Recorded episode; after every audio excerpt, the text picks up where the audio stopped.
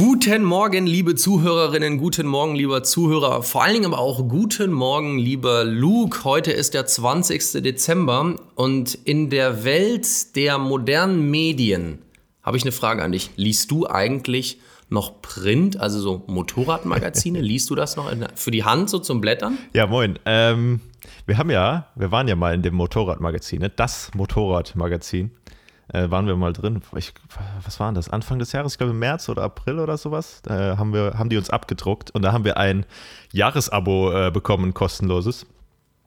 Und äh, hey. seitdem äh, kriegen wir die tatsächlich, ja, ich glaube, wann kommt die raus? Alle zwei Wochen oder sowas? Oder jeden Monat? Irgendwas in die Richtung. Ähm, ich muss ganz ehrlich Mit was für einem Beitrag wart ihr da drin? Äh, mit unserer ersten Motorradreise waren wir da drin. Das, ah, die Alpentour. Ja, genau, genau. Da haben wir irgendwie ein paar Seiten bekommen und durften dann irgendwie erklären, wie doof wir uns angestellt haben. War ganz lustig. Äh, einfach die Erfahrung auch mit denen mal zu arbeiten und so war, war wunderbar. Äh, auch tolle Menschen da. Aber ich muss ganz ehrlich sagen, hätte ich jetzt nicht dieses kostenlose Abo, würde ich mir jetzt nicht regelmäßig da irgendeine so Zeitschrift holen. Ich habe das ganz gern mal so, keine Ahnung, beim Flughafen oder sowas, weißt du, ne? Wenn du, oder mal, wenn du mal irgendwie länger unterwegs bist, ähm, dann finde ich das ganz geil.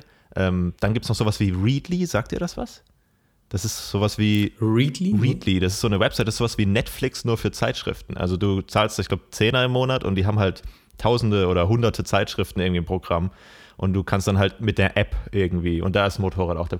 Ja, aber worauf ich eigentlich hinaus will, ist, eigentlich lese ich es nicht so. Ich blätter mal ab und zu so durch, aber ich bin kein, kein Print-Magazinleser. Ich, ich, lese aber gerne so auf Webseiten. Wie machst du das? Tja, ist auch echt eine gute Frage. Aufgewachsen bin ich eigentlich total im Printbereich. Mein Vater hatte immer an jeder Tankstelle, wo er vorbeikam, eine Automotor und Sport gekauft.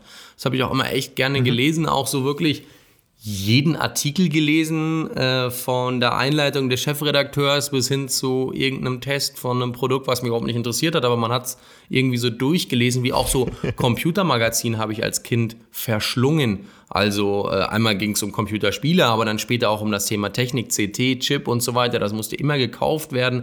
Die CDs, die dabei lagen. Ne? Damals gab es aber auch jetzt nicht das Internet, wo du dir Sachen runterladen konntest und so. Du hattest noch nicht die Geschwindigkeiten, ja. auch um große Mengen herunterzuladen. CD, DVD war viel zu wichtig. Die Demos. Die gell? Demos. Hast du das? Äh, das war immer sehr, sehr geil. Ich habe früher als, äh, als Kind habe ich sehr gerne die, die Computer Bildspiele. Das mochte ich, glaube ich. Und, ich mochte äh, noch nie Computer. Ja, die, das ist Nee, das ist, das ist echt eine Scheißzeitschrift, muss man echt mal sagen. Aber die hatten immer so eine CD dabei, äh, bei jeder Ausgabe, wo halt so ein paar kostenlose Games und Demos und als Zwölfjähriger sagst du halt bei kostenlosen Games, sagst du halt nicht nein. Äh, das, das war wirklich sehr, sehr geil. Und dann, äh, ich glaube, Play 3 oder so hieß die Zeitschrift noch. Da war ich tatsächlich, ich wurde mal abgedruckt, als ich irgendwie 12 oder 13 war. Da habe ich so einen ganz, ganz grausigen Blogbeitrag geschrieben bei denen auf der Webseite. Und die haben ab und zu so von so Lesern, äh, wahrscheinlich um die warm zu halten irgendwie, so ganz hinten im Heft, so einen ganz kleinen Bereich, äh, haben die dann meinen Scheiß abgedruckt. Das war ganz schlimm, aber da habe ich mich sehr, sehr stolz gefühlt. Das war so das, so Videospielzeitschriften habe ich sehr, sehr gern gelesen früher, aber jetzt, äh, wie du sagst. Ja, ja. aber ich glaube auch die Zeit genau. ist so ein bisschen, die Kids von heute, ich glaube, die kaufen sie jetzt auch nicht mehr so die Printgeschichten, sondern sind so wahrscheinlich wie du und ich, die sehr viel im Internet schauen. Jetzt muss man natürlich sagen, es gibt da so ein paar Riesen im Netz, die machen Video und Web. Das wäre zum Beispiel ja. 1000 PS mit dem Nils. Äh, der ja ein Riesenteam beschäftigt, um halt im Online-Bereich sehr stark aufzutreten. Aber das Gefühl, ein Magazin so umzublättern und die Bilder so offline vor einem zu sehen, ist ja auch schon mal nochmal was Cooles. Du hast uns ja äh, deinen dein Kalender geschickt als, äh, als Geschenk. Nochmal danke dafür. Und das fand ich dann da muss ich gerade dran denken, weil das ist dann schon nochmal geil, wenn du diese richtig geilen Bilder auf hochqualitativem Papier so vor dir hast. Das finde ich dann schon geil. Aber bei vielen Magazinen ist es halt echt so, gerade bei diesen Magazinen, die alle zwei Wochen oder so rauskommen, oder bei, bei der Computerbildspiele, das ist das dünnste Kackpapier, das sie irgendwie finden konnten. Und die Bilder. Pff, Klar ist das irgendwo vielleicht 300 dpi, also irgendwie von der Auflösung her okay oder was, aber es ist einfach nicht, es fühlt sich einfach nicht hochwertig an. So ein Bildband oder sowas finde ich absolut geil. So richtig geiler Druck, ja, auch ein geiles Plakat. Aber viele Magazine sind heute. Ja, gut, kostet ja, natürlich ja, auch Das wollen die Leute anderes, noch nicht ne? zahlen. So, so ein Bildband kostet halt dann auch. Na genau, das zahlen die Leute dann nicht, weil das kriegen sie auch vielleicht im Internet auf dem Bildschirm. Ich glaube, das wird auch in der Zukunft eine, eine, ganz schön große Herausforderung, jetzt nicht nur für die Motorradmagazine, sondern für ja. alles, was irgendwo im Printbereich zu tun hat. Ich meine, es geht seit 15 Jahren, glaube ich, gehen die Zahlen auch etwas zurück. Ähm, und viele, viele, auch so Tageszeitungen haben sich ja schon sehr stark auf Online umgestellt mit Abosystem, mit Werbeeinblendungen, mit Videos, die sogar auf einer normalen Seite kommen, obwohl ich nur einen Textbeitrag lese. Ich, Liest du äh, Bücher? Ja, also oder immer aber E-Books oder richtige? Ich bin echt ein ganz schlechter. Ich bin ganz schlechter Leser, wirklich ein wahnsinnig schlechter Leser. Selbst die Motorradbücher äh, die ich immer so auch mal bekomme oder die ich mir selber irgendwie meine mal einzubilden müssen. Ach, ich bin da ganz, ganz schlecht. Also ganz schlechter Leser, leider. Ähm, aber immer dann, wenn ich dann doch ein Motorradmagazin in die Hand bekomme, dann erblicke ich mich dabei und erwische mich dabei, dass ich doch wieder von vorne bis hinten versuche, irgendwie alles so durchzulesen und auch so Themen, äh, ich sag jetzt mal Themen, die mich persönlich gar nicht ja. so sehr interessieren. Das wäre jetzt auch so so ein Thema wie, was ich auf einer Messe sehe. Wenn ich auf einer Messe jetzt die, die neue Harley sehe, dann, dann laufe ich da vielleicht kurz drumherum, check mal so die Sachen, die ich ganz cool finde und, und dann gehe ich aber vielleicht ganz schnell wieder weiter. Und so ist vielleicht auch bei so einem Magazin. Das blätterst du auf, siehst etwas, ja. Vielleicht lässt es dich inspirieren, aber vielleicht so Thema Elektromobilität oder was gibt es Neues für Rechtssituationen, wo man sich jetzt dran halten muss, Gesetze, Veränderungen zum Jahreswechsel liest man ja oft. Aber dann zum Beispiel halt auch eben so ein Bericht über eine Panamerik Panamerika oder andere Motorräder oder irgendetwas, was mich gar nicht ich so das immer, tangiert, am Blätter ich, ich dann das irgendwie immer zu, auch. Zu klinisch? Ist das ein Wort? So zu trocken, zu, äh, zu aus dem Labor irgendwie? Weil ich glaube, da haben wir schon mal drüber gesprochen, dass diese großen Motorradmagazin-Verläge, Verlage? Was ist da der Plural? Verlage, ja. Verlage. Genau. Dass die halt irgendwie tausende geile Sachen kriegen im Monat zugeschickt zum Testen, haben die zwei, drei Tage und haben vielleicht einfach nur ein paar Stunden Zeit, um das zu testen, weil sie müssen ja noch zehn andere Dinge testen für diese Ausgabe. Und dass ähm, sehr, sehr viele Dinge einfach so, ja, ist nicht scheiße, äh, acht von zehn so ungefähr, so vier von fünf Sterne, so kann man einfach mal, kann man sich gönnen, wenn es einen juckt, ansonsten lässt man es halt. Ich finde das sehr, sehr häufig sind, dass diese, diese Reviews ist alles immer irgendwie gut. Sehr, sehr selten wird irgendwas mal wirklich zerrissen, was wirklich scheiße ist. Und dann kann man jetzt sagen, okay, vielleicht sagen diese Magazine ähnlich wie wir, ähm, hey, wenn was richtig scheiße ist von vornherein, will ich da auch gar nicht als Content drüber erstellen. Dann, ich, dann behandle ich es einfach gar nicht. Vielleicht sagen die auch einfach, hey, ich behandle nur gute Sachen, die wir euch wahrscheinlich sowieso empfehlen würden. Aber bei vielen Reviews habe ich einfach so das Gefühl, die nehmen sich einfach nicht die nötige Zeit. Sie können sich die nötige Zeit auch vielleicht gar nicht nehmen, weil sie eben diesen Druck haben und jetzt Print vielleicht im Aussterben. Die müssen einfach, die haben einfach diesen Pressure. Aber das ist so schade und das ist auch nicht so authentisch. Ich kann mich auch mit diesen ganzen Autoren und so nicht so richtig identifizieren. Ich weiß jetzt nicht, wenn ich ja irgendeinen so Testbericht von irgendeinem so Typen lese, weiß ich nicht, passt der zu mir so? Hat der meinen Geschmack? Auf was achtet der? Und da finde ich, ist halt YouTube einfach massiv im Vorteil, weil du halt einfach irgendwie so ein bisschen so eine Beziehung entwickelst zu der Person, die den YouTube-Channel betreibt. Und du weißt einfach, hey, der Walle steht auf dicke BMWs, der Luke steht auf kleine Himalayans und wenn der das und das sagt, dann kann ich mich vielleicht eher mit der und der Meinung irgendwie arrangieren. Ja, das ist ja auch in der, in der Werbewelt so stark zu sehen, dass dieser ganz klassische Werbestar den, den, der verschwindet immer mehr und es geht immer mehr zu dem Internet- oder YouTube-Influencer-Star, der schon lange mit irgendetwas zusammenarbeitet, ob es ein Produkt oder Marke ist und der einfach diese Authentizität ganz anders ausstrahlt als äh, vielleicht jemand, der jetzt einfach nur bezahlt wurde dafür, irgendwas in eine Kamera zu halten. Also ich glaube, das ist auch nochmal äh, ein, ein ganz großer Unterschied. Aber was ich auch merke, wenn du jetzt sagst, so YouTube, es versuchen ja ganz viele dieser Magazine auch in YouTube, Social Media und im Internet ähm, diese Kanäle genauso aufzubauen, wie sie es vielleicht im, im Printbereich gemacht haben. Und da sieht man oh, ja. so große Unterschiede. Alleine jetzt äh, von den Klick- und Abonnentenzahlen.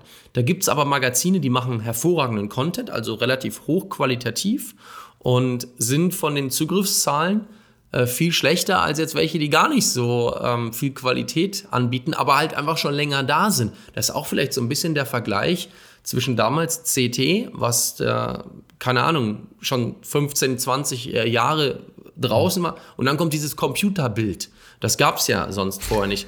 Und da war die ja. Qualität, glaube ich, oder der Qualitätsanspruch, auch der Berichte etwas anders, aber die Auflage von jetzt auf gleich viel höher und weil du das Magazin natürlich auch billiger kaufen konntest. Es war ein bisschen verständlicher an manchen Stellen vielleicht. Was ich immer sehr, sehr schade finde, ist halt einfach, dass viele ähm, Reviews, gerade bei so Bike-Events oder sowas, und das betrifft sowohl Magazine als auch ähm, YouTuber oder sonstige irgendwie andere, weiß nicht, wenn die nur einen Blog haben oder sowas, äh, dass sehr, sehr viele Leute auf diese Bike-Events eingeladen werden. Ähm, Bike-Launch, was weiß ich, auf den Kanarischen Inseln oder sowas zum Beispiel. Dort fahren die Leute dann, äh, kriegen, werden eingeladen, hier, wir, wir, zahlen euch den Flug, wir geben. Du redest jetzt über Triumph. Ich rede über Triumph, ja. Das war jetzt gerade. Äh, das war jetzt gerade relevant, weil das, das war diese Woche oder wann war das? Letzte die, Woche? die Präsentation einer neuen Triumph-Maschine, ich weiß jetzt äh, selber, weil ich es nicht so sehr Naked. verfolgt habe, gar nicht ja. genau, ein Naked Bike, ich glaube um die 600, 700 Kubik oder 800 Kubik, bin ich mir nicht sicher. Und es waren ziemlich viele Social Media Menschen äh, dort ja. vor Ort, äh, wo ich auch immer wieder in meinem Feed gesehen habe, ah, guck mal, die sind dort, die sind dort. Und da, und da muss ich auch sagen, da habe ich sogar zwei Mädels zusammengebracht und connected, die beide vor Ort waren, wo ich gesagt habe, ey, ihr müsst euch kennenlernen. Äh, ihr werdet bestimmt viel Spaß miteinander haben. Und so war es dann auch. Habe dann so eine nette Videobotschaft geschickt bekommen aus Teneriffa. Ja, aber worauf ja. ich hinaus will, ist, dass diese Leute, und ey, ich verstehe das voll und ganz. Und wäre ich eingeladen worden, wäre ich, wär ich natürlich auch hingegangen. Wer, wer lässt sich sowas entgehen, ja? Du wirst von Triumph eingeladen, die packen dich in ein schickes Hotel, du darfst zwei, drei Tage irgendwie da bei 20 Grad, während hier absolutes Kackwetter ist, darfst du in Teneriffa über den Vulkan brettern mit so einem neuen Bike. Die stellen dir alles, die zahlen dir alles. Wunderbar. Aber mein Kostenloses Problem. Essen. Mein Problem, mein Problem kommt jetzt daher, dass noch während die Leute dort waren, haben viele von denen ein Review veröffentlicht. Und ich finde das einfach so, man kann doch ein Bike nicht ernsthaft, also sorry, ich kann doch nicht einfach, nachdem ich einen Tag ein Bike gefahren bin, ein ernsthaftes Review online stellen, noch während ich dort bin, während ich gerade irgendwie vielleicht am Pool sitze ungefähr und äh, mir, mir von Triumph die Füße massieren lasse. Ich finde das so, ich, ich weiß nicht, ich finde das einfach nicht, nicht gut. Wir haben immer noch kein Himalayan Review, das liegt aber nicht unbedingt daran, dass wir noch keine Meinung dazu haben, aber einfach, ich, mach doch kein Review, wenn ich erst 200 Kilometer mit einem Bike gefahren bin. So sehe ich es. Also das, äh, besonders wenn ich halt einfach dorthin geflogen werde und da kannst du einfach keine objektive Meinung haben. Das ist, das ist mein Problem irgendwie. Also also zwei Gründe, warum ich glaube, dass das äh, so stattfindet, dass so schnell so ein Review gepostet wird ähm, von Leuten, die gerade mal einen halben Tag oder Tag damit unterwegs waren. Erstens ist natürlich der im Vorteil, der als erstes genau. im Internet ähm, sein, sein Schmarrn verzählt zum Thema Motorrad, Produkt, whatever. Ähm, da kann ich auch drüber sprechen, wenn ich zurückblicke blicke auf das Thema BMW R18 ja. oder auch BMW R1250 GS. Ähm, da wollte ich auch unbedingt vorne mit dabei sein. Und bei der GS hat das auch geklappt und es hat am Anfang wirklich sehr schnell auch äh, 100.000 Zuschauer gebracht oder Klicks. Und bei der R18 war ich ein bisschen hinten dran, aber ähm, bin von den Klickzahlen her so, dass die Leute einfach gemerkt haben, okay, der Typ hat sich auch vielleicht noch etwas mehr ja. mit dem Motorrad beschäftigt, ist auch wirklich von morgens bis abends mit dem Motorrad unterwegs gewesen und ähm, ja, hat sich, hat sich auch Gedanken im Schnitt, in der Vertonung darüber gemacht. Aber das ist jetzt mal das andere Thema. Und ich glaube, ähm, zweitens, warum knallen die das so schnell raus? weil die schon zum nächsten Event müssen. Ja. Und, und wenn du dann, natürlich so wie wir auch, ne? Du fährst, äh, also ich jetzt, ich fahre nach Südfrankreich und mache eine richtig coole Italien-Tour, Offroad, wieder zurück. Das war dieses Jahr im Herbst. Und ich habe noch nicht mal mein Norwegen-Video von 2019 geschnitten. Also da, da könnten die ja alle ihren Laden zumachen. Es ist ich halt das so. einfach. Das also ah, ich finde das einfach so schwer, dass man das irgendwie als seine ehrliche Meinung verkauft. Und klar, jeder von uns würde doch da Ja sagen und sagen, hey, ich habe da Bock drauf, da mitzumachen bei diesem Event. Aber, oder viele von uns. Ich, ich wäre da gern dabei, aber ja, ich würde viele. nicht sagen, ich lade am gleichen Abend noch ein Review hoch tatsächlich. Einfach. Weil ich finde, man kann da einfach keine objektive Meinung zu haben und ich, man hat da auch, finde ich, einfach ein bisschen eine Verantwortung gegenüber den Leuten. Äh, klar, kann man jetzt aber auch sagen, Triumph oder generell alle Motorradfirmen heute bauen einfach gute Bikes. Da wird kein Bike dabei sein, wahrscheinlich, das einfach absolute Scheiße ist. Und dementsprechend musst du dich. Ist das bei Royal Enfield denn vielleicht auch so? Also ist, kann man das auch so pauschal sagen, dass die immer gute Motorräder bauen? Ja, kann, Sag kann, du? Man, kann man schon so sagen. Wobei ich muss schon, sagen, ne? die Batterien. Schon. Hat zwei Räder. Die Batterien sind äh, absolute Katastrophe. Aber die Batterie wird ja auch nicht von dem Motorradhersteller hergestellt. Die kauft er sich ja zu. Nö, aber sie wird ausgewählt. Sie wird ausgewählt. Also ich da hat dann auch der Hersteller eine Verantwortung. Ich meine, ähm, ich hab, äh, wir haben darüber gesprochen, dass deine BMW-Batterien, die laufen noch nach mehreren Monaten, ja. Und äh, Sophies Batterie jetzt, die haben wir gestern ausgebaut. Nach anderthalb Monaten war sie komplett leer. Da ist noch nicht mehr, mehr das Dashboard angegangen. Die war wirklich komplett runtergenudelt. Nach anderthalb Monaten, finde ich, ist schon, und die ist neu, ne? Wir haben die in Norwegen jetzt eingebaut im August. Aber das war halt so eine Enfield-Batterie. Aber könnte sein, dass da vielleicht auch irgendwie ein Verbraucher läuft, ein Navi-Halter, irgendwas, was äh, Dauerstrom zieht und wenn es nur wenig ist, ähm, kann nicht sein. Wir haben da eigentlich nichts dranhängen. Also wir haben das extra alles an die Hupe gehangen, dass wenn die Zündung aus ist, dann wird da auch nichts von der Batterie im Normalfall gezogen. Also mhm. keine Ahnung. Aber ja, das ist so ein Ding. Ähm, ja, Bike-Events und Launches und so wer weiß. Vielleicht rede ich da auch nur so drüber, weil ich noch bei keinem war. Und sobald ich dann dort bin, sage ich dann, hey, äh, hier, das ist ja viel, viel besser. Die haben wir, haben wir ja noch so. Genau, das Geilste ist ja dann auch noch, wenn die Leute einfach eins zu eins dieses Pressesheet abarbeiten. Die Leute kriegen ja hier so die, die Key Points, die, die so paar Bullet Points zum Bike, so und so viel PS und das und das ist toll und das Dashboard und alles. Und dann siehst du, liest du den Artikel und im Grunde hat einfach einer nur dieses, diese Bullet Points umgeschrieben, umformuliert. Und das ist dann fast schon Werbung und das finde ich einfach irgendwie Finde ich nicht gut. Was einige ähm, wissen, ist, dass ich nach dem Studium hier in München habe ich eine Zeit lang für Abenteuer Autokabel 1 gab es damals noch, war damals noch so einigermaßen erfolgreich, was die Einschaltquoten betraf. Ist dann aber auch ein, gefühlt ein paar Monate, vielleicht wenige Jahre später, aber auch komplett abgesetzt worden. Ähm, und da war ich ja auch auf der einen oder anderen Autopräsentation, so wo Jaguar, mhm. wo Ford äh, und andere Hersteller und so in ganz Europa eigentlich eingeladen hatten mit der Redaktion. Dann sind immer zwei, drei Leute, Kameramann war dabei mm, dorthin. Das war natürlich immer schon eine sehr, also ich war ganz jung, äh, Anfang Mitte 20 und ähm, das war immer schon eine spezielle Stimmung so, wenn du nach Monte Carlo eingeladen wirst zur Jaguar XF-Präsentation ja. in ein Fünf-Sterne-Haus und abends richtig leckeres Essen dann bist du natürlich schon mal anders gewillt, so, ne? Da fühlst du dich natürlich auch schon ganz toll. Du als der kleine. Du willst ja auch nicht den Kontakt verhauen, oder? So? Also du willst jetzt auch nicht, selbst wenn das Auto kacke ist, dann willst du doch nicht sagen, okay, das Auto es, ist absolut kacke. Es ist ja nochmal. Es, es ist ja nochmal ein ganz anderer Faktor. Jetzt musst du dir mal überlegen, wir kommen zu einer Präsentation, junge Leute, junge Redakteure, ähm, teilweise auch grün hinter den Ohren und fahren dann ein Jaguar XF durch Monte Carlo. Wir sind also unter Umständen nicht die Zielgruppe für den Ort, wir sind nicht die Zielgruppe für das Fahrzeug, wir sind nicht die Zielgruppe für einen 5-Sterne Ritz-Carlton und sagen dann unterm Strich, das ist ja so krass geil hier alles, dann ist ja vielleicht auch das Auto ein bisschen zu geil, beziehungsweise eigentlich an uns ähm, von der ja. hm, Zielgruppe her am Thema vorbei. Ja, aber natürlich ist doch der ich, ich, ich, ich, ich, ich ziehe jetzt wieder alle über einen Kamm und das ist falsch, aber der Normalo-Redakteur, ist denn jetzt der Normalo-Motorradredakteur derjenige, der sich nachher auch, ich sage jetzt mal, eine 25.000 oder 20.000 Euro Maschine hinstellen würde oder ein 200.000 Euro Auto, weil es ein mega krasser Lambo Sportwagen ist, da hinstellen würde?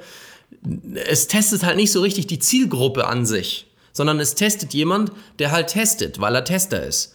Und deswegen ist vielleicht auch so, dass die Leute sagen, ich will die Meinung zu Royal Enfield vom Luke hören, weil der ist nicht versaut durch andere Marken.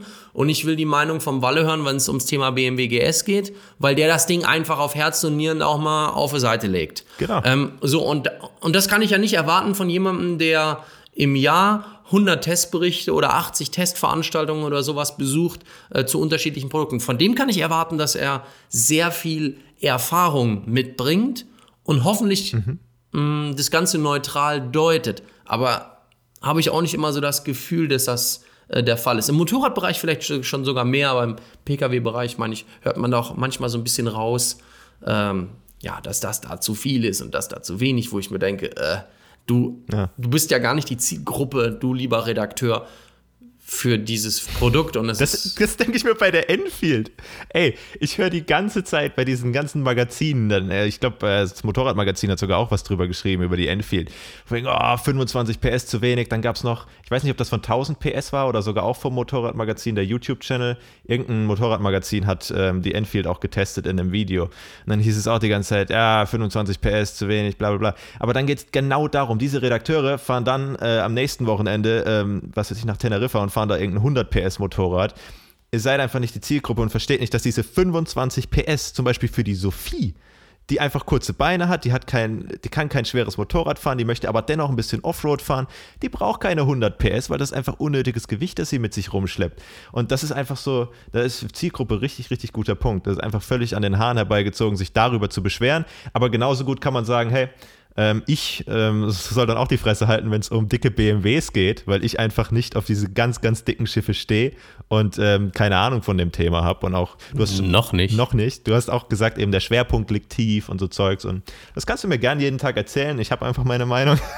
Aber genauso hat jeder Redakteur seine Meinung. Bleib bei deiner Meinung. Bleib ja. auch bei deiner Meinung. Also, ähm, ich finde es einfach nur schade, dass man eben auf so einen Bike-Launch geht und das Ding auch wirklich Review nennt. Und nicht einfach so, man kann es doch zum Beispiel Testfahrt nennen oder sowas. Irgendwas in die Richtung. Aber viele schreiben halt einfach finales Review, das ist meine Wertung und boom, fertig. Und äh, ich verstehe ich auf der einen Seite, auf der anderen Seite schaue ich mir als Konsument halt eben lieber die YouTuber an, ähm, die halt sich länger mit dem Thema beschäftigen. Zum Beispiel Itchy Boots, die hat ein richtig geiles Review gemacht zur äh, Himalayan. Ich glaube, sie hat einmal ein 10.000 Kilometer oder Meilen Review gemacht und dann einmal noch mal eins bei 30.000. Und da redet sie wirklich eine halbe Stunde über dieses Bike und sie ist damit um die Welt gefahren und sie hat gesagt, sie hat keine Probleme gehabt, ähm, sie hatte riesen Spaß, das und das hat sie genervt. Und dann, du guckst dieses Video an von dieser Frau, die einfach damit um die halbe Welt gefahren ist. Natürlich total unrealistisch für einen Redakteur, aber dennoch. Ähm, und dann weißt du einfach, was du erwartest und dann weißt du auch, hey, ich möchte das mit dem Bike auch machen, für mich ist das was. Und ähm, klar, ein Redakteur kann das nicht machen, aber dennoch konkurriert in meinen Augen ein Redakteur mit solchen Leuten. Und dann gucke ich mir lieber die Leute an, die damit um die halbe Welt gefahren sind, weil es gibt genug. Ähm, es ist ja auch jetzt auch immer mehr so, dass die Leute mehr auf diese Alltagsreviews, auf, auf so Leute wie du und ich irgendwie hören, ähm, die einfach nicht irgendwie dem Bereich studiert haben, sage ich jetzt mal, und jeden Tag 100 Motorräder fahren, sondern einfach vom, vom Otto-Normalverbraucher so ein bisschen die Meinung hören wollen. Ähm, hey, was ist daran geil, was ist daran scheiße? Fertig. Ist doch viel authentischer. So sehe ich es. Auf jeden Fall. Es gibt übrigens momentan, ähm, weil ich es ja vorhin auch schon mal angesprochen habe, du hast auch gerade eben das Thema schwere GS angesprochen und eine Sophie mag ja lieber leichtere Motorräder. Es gibt momentan zwei Motorradtypen, wo ich einfach aus persönlichen Gesprächen mit dir weiß, dass die dich interessieren. Mich interessieren ja immer so andere Motorräder jetzt nicht so sehr. Äh, mich interessieren lieber Reise, Destinationen und so weiter, weil ich ja für mich schon so ein bisschen mein Herzblatt gefunden habe. Bei euch ist es aber noch so, dass ich glaube, ihr, weil ihr einfach auch äh, am Anfang eurer Motorradfahrerkarriere steht, dass ihr vielleicht noch nicht so euer euer großes Ganzes da gefunden habt. Und wir haben über zwei Motorräder gesprochen, die eigentlich unterschiedlicher nicht sein könnten. Das eine Motorrad, glaube ich, fasziniert dich eher, das würdest du gar nicht unbedingt selber fahren wollen, aber da ist, glaube ich, so ein bisschen vielleicht das Markenimage oder dieser Auftritt an sich etwas, was unter so einem riesen Schein steht. Da geht es um eine amerikanische Marke, Harley Davidson, hatte ich mal eben angesprochen, die Panamerika. Ähm, und dann gibt es ja noch etwas, was ihr, ähm, glaube ich, mal testen möchtet. Das ist eher was Kleines, Schlankes, Schmales. Ich glaube von der Sitzposition relativ hoch, da bin ich schon gespannt auf Sophies ähm, Test. Ähm, das geht Richtung Mattighofen nach Österreich. Es wird auf einmal orange KTM mit der 390 Adventure. Das ja. Motorrad hatte ich das erste Mal, also ich habe beide diese Motorräder, die ich jetzt gerade angesprochen habe, Harley und KTM, ähm, gesehen ähm, auf Messen. Ich saß auch, glaube ich, mal ganz kurz auf einer KTM 93 drauf, habe sogar einen ganz kurzen Videoschnipsel in meinem EICMA-Bericht drin. Und ich musste damals schon etwas feststellen, was ich aber erst gleich sagen werde. Lass uns mal zurückkommen zu Harley Davidson. ja. Harley Davidson ist ja wirklich eine Marke, die gibt es seitdem irgendwie gefühlt die Menschheit existiert und ähm, verbauen auch gefühlt Zweite Weltkriegstechnik, seitdem es mal den Zweiten Weltkrieg gab. Also, Wie Enfield so ein bisschen, ne? so ein bisschen sehe ich da Parallelen. Und jetzt machen ja. die, weil sie ja auch in den schweren, dicken, fetten Enduro-Reisemarkt einsteigen möchten. Die wollen auch Leute um die Welt schicken, am besten mit dem Motorrad. Das Motorrad nennt sich Panamerika. Viele unserer Zuhörerinnen und Zuhörer kennen dieses Motorrad, weil sie es in einer Messe oder auf einer Messe oder in einer Zeitung gesehen haben. Hm, interessiert dich sowas, wenn Harley Davidson auf einmal um die Ecke kommt? Das ist halt wieder so Harley Davidson typisch. Ich finde Harley Davidson ist irgendwo eine coole Marke, auf der anderen Seite auch irgendwie so ein bisschen, ah, nicht so meins. Ähm, Harley Davidson ist für mich aber eins und das ist schwer. Also ich glaube, ich weiß nicht, wie viel Kilo die wiegt. Äh, ich weiß nicht, ob, hast du Infos dazu? Wie viel die Müsste ich gleich mal googeln, das mache ich einfach, okay. während du Ich weiß auch gar nicht, ob das schon released ist, weil ich glaube, das Ding sieht relativ dick aus, also es wird auf jeden Fall über 200 Kilo, da, da, da bin ich mir ja, ganz ja, sicher. Ja, also es wird, also, ich sage, ich habe jetzt noch nicht nachgeguckt, sie wird Minimum 265 Kilo haben. Das glaube ich jetzt. Jetzt, jetzt ich google, aber warte mal. Mach ich, weiter. Ich sag weiter. 230. Ich glaube, das ist halt einfach so ein dicker Bist du, bist du verrückt? Einmal merkt, liebe Zuhörerinnen, liebe Zuhörer, der Typ hat gar keine Ahnung. Jetzt aber auf. selbst 230 viel zu schwer. Das nee, Ding also, hat doch keine 230 Kilo. Das sieht schon dick aus. Das sieht ähnlich aus wie die Livewire, finde ich so auf den ersten Blick tatsächlich. Ja, das ist auf jeden Fall äh, Panamerika. Das ist das ähm, Adventure Bike von Harley Davidson, das jetzt, ich glaube, im Februar, ich glaube, 22. Februar wird es vorgestellt, offiziell. Das sollte eigentlich schon längst, glaube ich, draußen sein, aber irgendwie ich glaube auch, hat es immer wieder verschoben. Und ähm, ich, ja, keine Ahnung. Ich glaube, hätte es das jetzt schon gegeben, wäre auch The Long Way Up da mit Ewan McGregor und Charlie Bowman wahrscheinlich auf einem Adventure Bike passiert, nämlich der Panamerika und nicht auf einem Elektrobike. Who knows? Auf jeden Fall ist eben Adventure Bikes sind jetzt ja schwer im Trend und äh, Harley Davidson, die nicht so schwer im Trend sind, wollen da jetzt irgendwie ein bisschen draufspringen und ein paar Euronen verdienen. Aber ich würde auf keinen, also ja, was heißt auf keinen Fall, aber ich denke halt einfach nicht, dass das so das Typ Motorrad oder der Typ Motorrad ist, den wir so irgendwie fahren wollen. KTM hingegen, und da kommen wir gleich zu, ist dann schon nochmal ein bisschen spannender weil die einfach deutlich, deutlich leichter sind und Sophie und ich so massive Gewichtsfetischisten sind. Alles, was unter 200 Kilo wiegt, wird, wird gekauft. Das ist für euch gemacht, ne? Ja. Was ist, äh, hast du schon was gefunden oder gibt es vielleicht? Ich kann, kann auch sein, dass es keine Infos gibt schon. Äh, also die wollen, glaube ich, einfach kein Gewicht veröffentlichen. Das Ding hat Hubraum 1250 ja, okay. Kubikzentimeter und hat äh, 145 PS. Was, 145? Und maximales Drehmoment von 100 122 Newtonmeter. Oh, mm, das, sind, das sind jetzt im Vergleich zu den großen Bikes ähm, zwar ein bisschen mehr als jetzt Honda bei der Afrika Twin anbietet, aber mit KTM und BMW ähm, sind sie ähnlich, beziehungsweise können nicht ganz mithalten. Aber warum finde ich null Angaben zum Gewicht? Wahrscheinlich, weil das Gewicht massiv Aber hier steht tatsächlich Nee, hier steht, ich lese überall nur, die wollen mit Gewicht runter, Gewicht runter und Jawohl. Ähm, bla bla bla. Aber wieso finde ich, das kann doch nicht sein, dass ich hier kein. Ich, ich probiere es jetzt mal auf Englisch.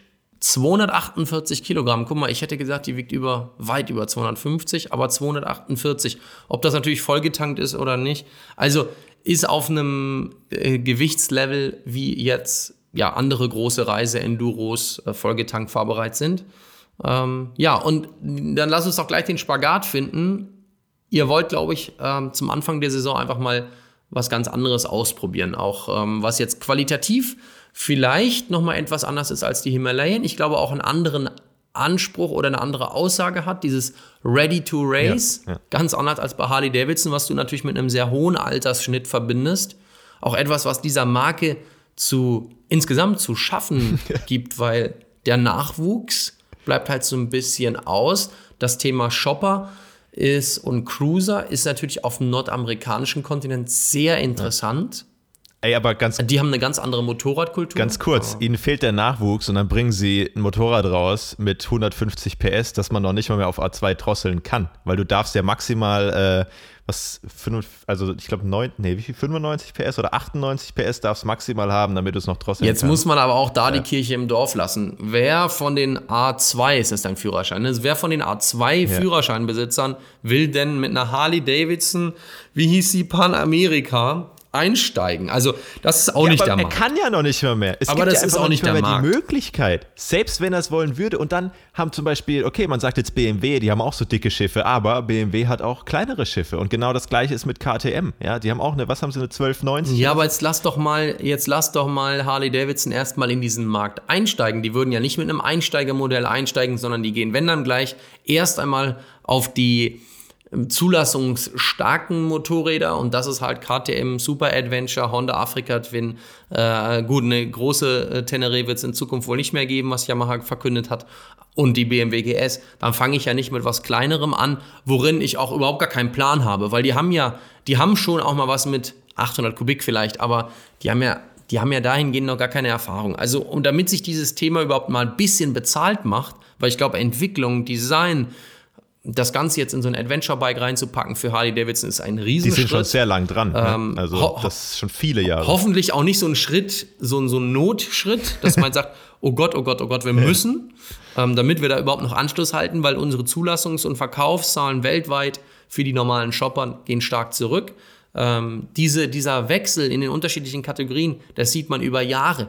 Schau mal, wie ich so 14, 13, 15, sowas war. Also Ende der 90er Jahre waren Supersportler das Maß aller Dinge. Also da haben diese Dinge wie ähm, eine Suzuki GSXR, eine Yamaha YZF-R 1, das waren, das waren Fahrzeuge, die waren äh, schon sehr beliebt. Das ist heute, wenn du jetzt diese ganzen allgemeinen Zulassungszahlen dir anguckst, nicht mehr der Fall. Heute sind es eher die Tourer und Reiseenduros, die wie die SUVs beim Pkw aus dem Boden sprießen.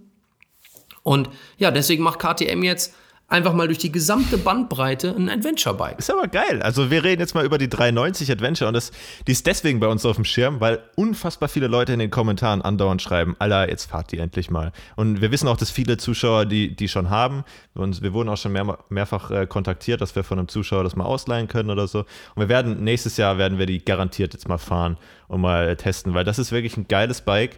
Hat und das ist der einzige Nachteil, den ich damit sehe, relativ viel Schnickschnack. So Elektro, was habt ihr, ich glaube Kurven-ABS oder Traktionskontrolle, dieses ganze Zeug, wo wir halt immer gesagt haben, das haben wir extra nicht an der Enfield, weil es halt äh, kaputt gehen kann.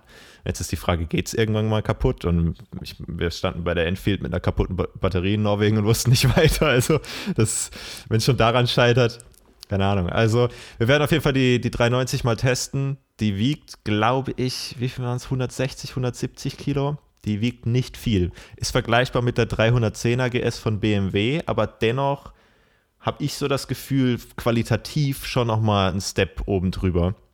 Wird die eigentlich auch in Indien gebaut? Ich glaube, die wird auch also in Indien gebaut. Also ich lese jetzt gerade 158 Kilo. Kann das sein? Aber leer dann, oder? Ist das voll? Mm, das kann ich dir jetzt also, nicht sagen. Also in den so Tank passen so. 14,5 Liter und 44 PS, also alles ausgereizt, was, was so geht. Und ja, ich finde, ist ein Einzylinder auch, glaube ich, gell? Ähm, ich meine, es ist ein Einzylinder. Ist es ein Einzylinder? Müsste es sein. ist ein Einzylinder. Ja. Ja, gut, bei 300 Ja, also Kubik. ich finde das eigentlich gerade für A2, äh, was wir jetzt haben, oder ähm, selbst wenn wir jetzt im Sommer dann den großen Führerschein machen, ich finde, man wir kommen mit 25 PS klar. Ja, dann kommen wir auch mit fast dem Doppelten, mit 44 PS, kommen wir mehr als klar. Und da bist du gerade auch mit 150 oder selbst wenn es 170 Kilo sind, bist du, finde ich, nicht untermotorisiert. Und das ist für Offroad ist das ziemlich geil. Kann ich mir sehr gut vorstellen. Ich hatte Riesenspaß mit der 310 GS. Äh, nicht, weil sie irgendwie sich so geil anfühlt. Das ist nämlich eher, eher nicht, war schon ziemlich billig. Aber das Gewicht ist schon geil. Das macht schon Spaß. Also das ist schon wie so ein Fahrradfahren, du kannst das richtig reinwerfen. Und gerade im Hinblick dann auf Sophie zum Beispiel, eben Offroad, ähm, die hat gar keine Probleme oder hätte damit gar keine Probleme, mit einem Fuß irgendwie das ganze Gewicht zu stemmen oder so. Und das geht halt mit einer größeren Maschine, egal ob das jetzt von KTM, BMW oder was weiß ich ist, geht das nicht. Äh, deswegen wollen wir die unbedingt testen. Und mich interessiert, ganz ehrlich, mich interessiert die, die 97er von KTM, die Adventure. Auch ein tolles ja, Motorrad. Das wäre, also 97 ist so halt deine Größe, dein Leistungsgewicht. Und ähm, die 93 wäre eigentlich das Motorrad für die Sophie. Ähm, wie gesagt, trotzdem bin ich gespannt drauf, wenn ihr die mal testen könnt, wie das mit der ja. Sitzhöhe und, und Schrittlänge und so weiter bei der Sophie funktioniert mit dem Motorrad, weil im Vergleich zu der BMW muss ich sagen, die für mich überhaupt nicht erwachsen wirkt, ist die 390. Neulich habe ich auch wieder bei Instagram Fotos gesehen von so einem Typ, der gerade irgendwie damit unterwegs ist.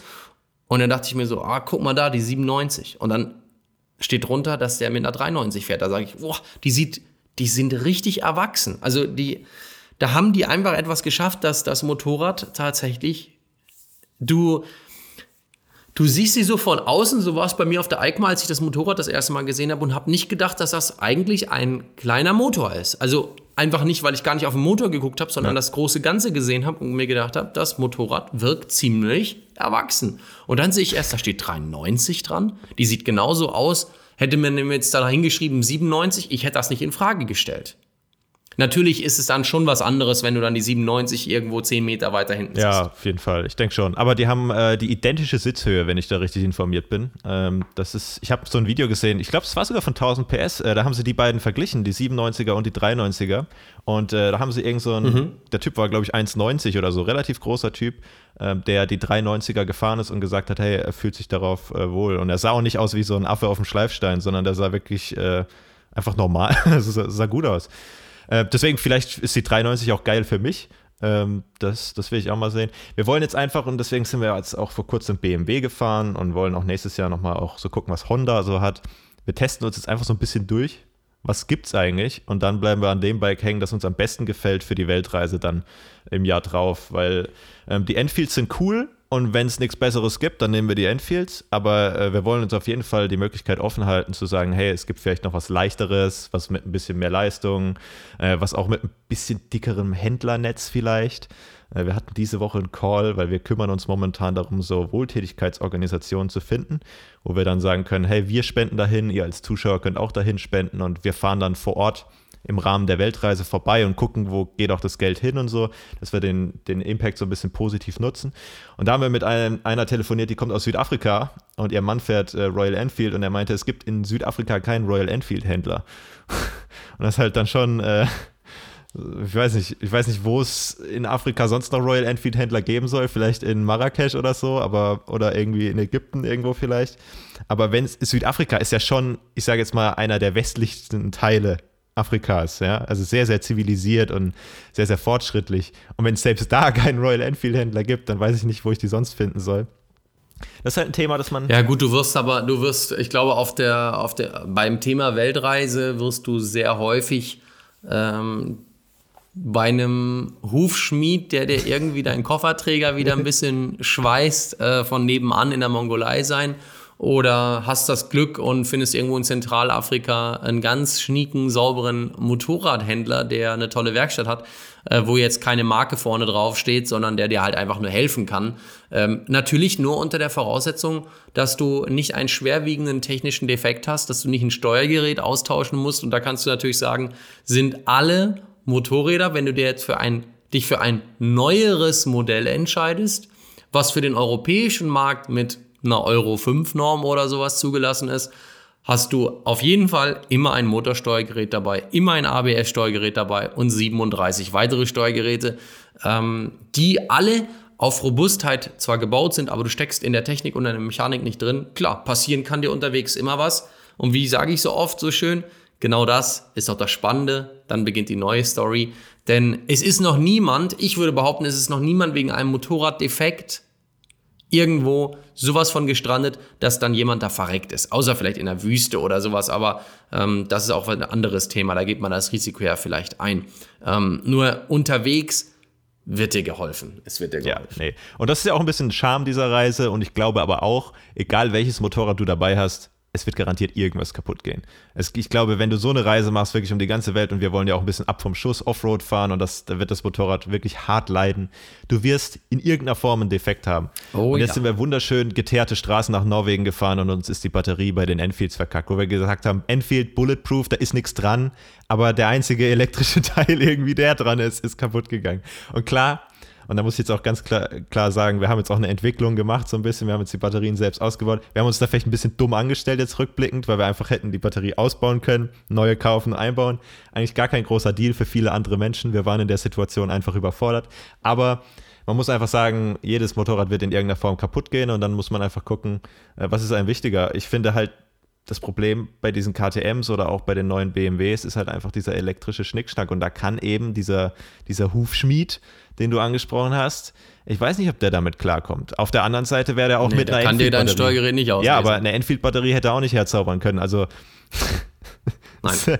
Aber das, was du gerade angesprochen hast, äh, rückblickend haben wir uns vielleicht ein bisschen dumm angestellt. Nein, habt ihr nicht. Ihr habt einfach nur zu dem Zeitpunkt die richtige Erfahrung gesammelt, so dass ihr euch jetzt tiefer damit beschäftigt habt und später, ähm, wenn du wieder ein Problem hast mit einer Batterie oder dir was kaputt geht und du hattest schon mal den Vorgang, dann reagierst du auch viel souveräner damit. Ich erinnere mich gerne an meinen ersten Reifenschaden, wo ich so da war und gesagt habe, oh mein Gott, die Welt bricht um dich herum zusammen. Ja, da habe ich auch Angst und, vor. Und äh, ein Jahr später war ich irgendwie gefühlt äh, von einigen Leuten nur noch am Reifen flicken und die standen genauso wie ich dort, die gesagt haben, oh mein Gott, jetzt muss ich die Tour beenden. Und ich so, so ein Käse, du fährst mit dem Reifen noch 3.000, 4.000 Kilometer.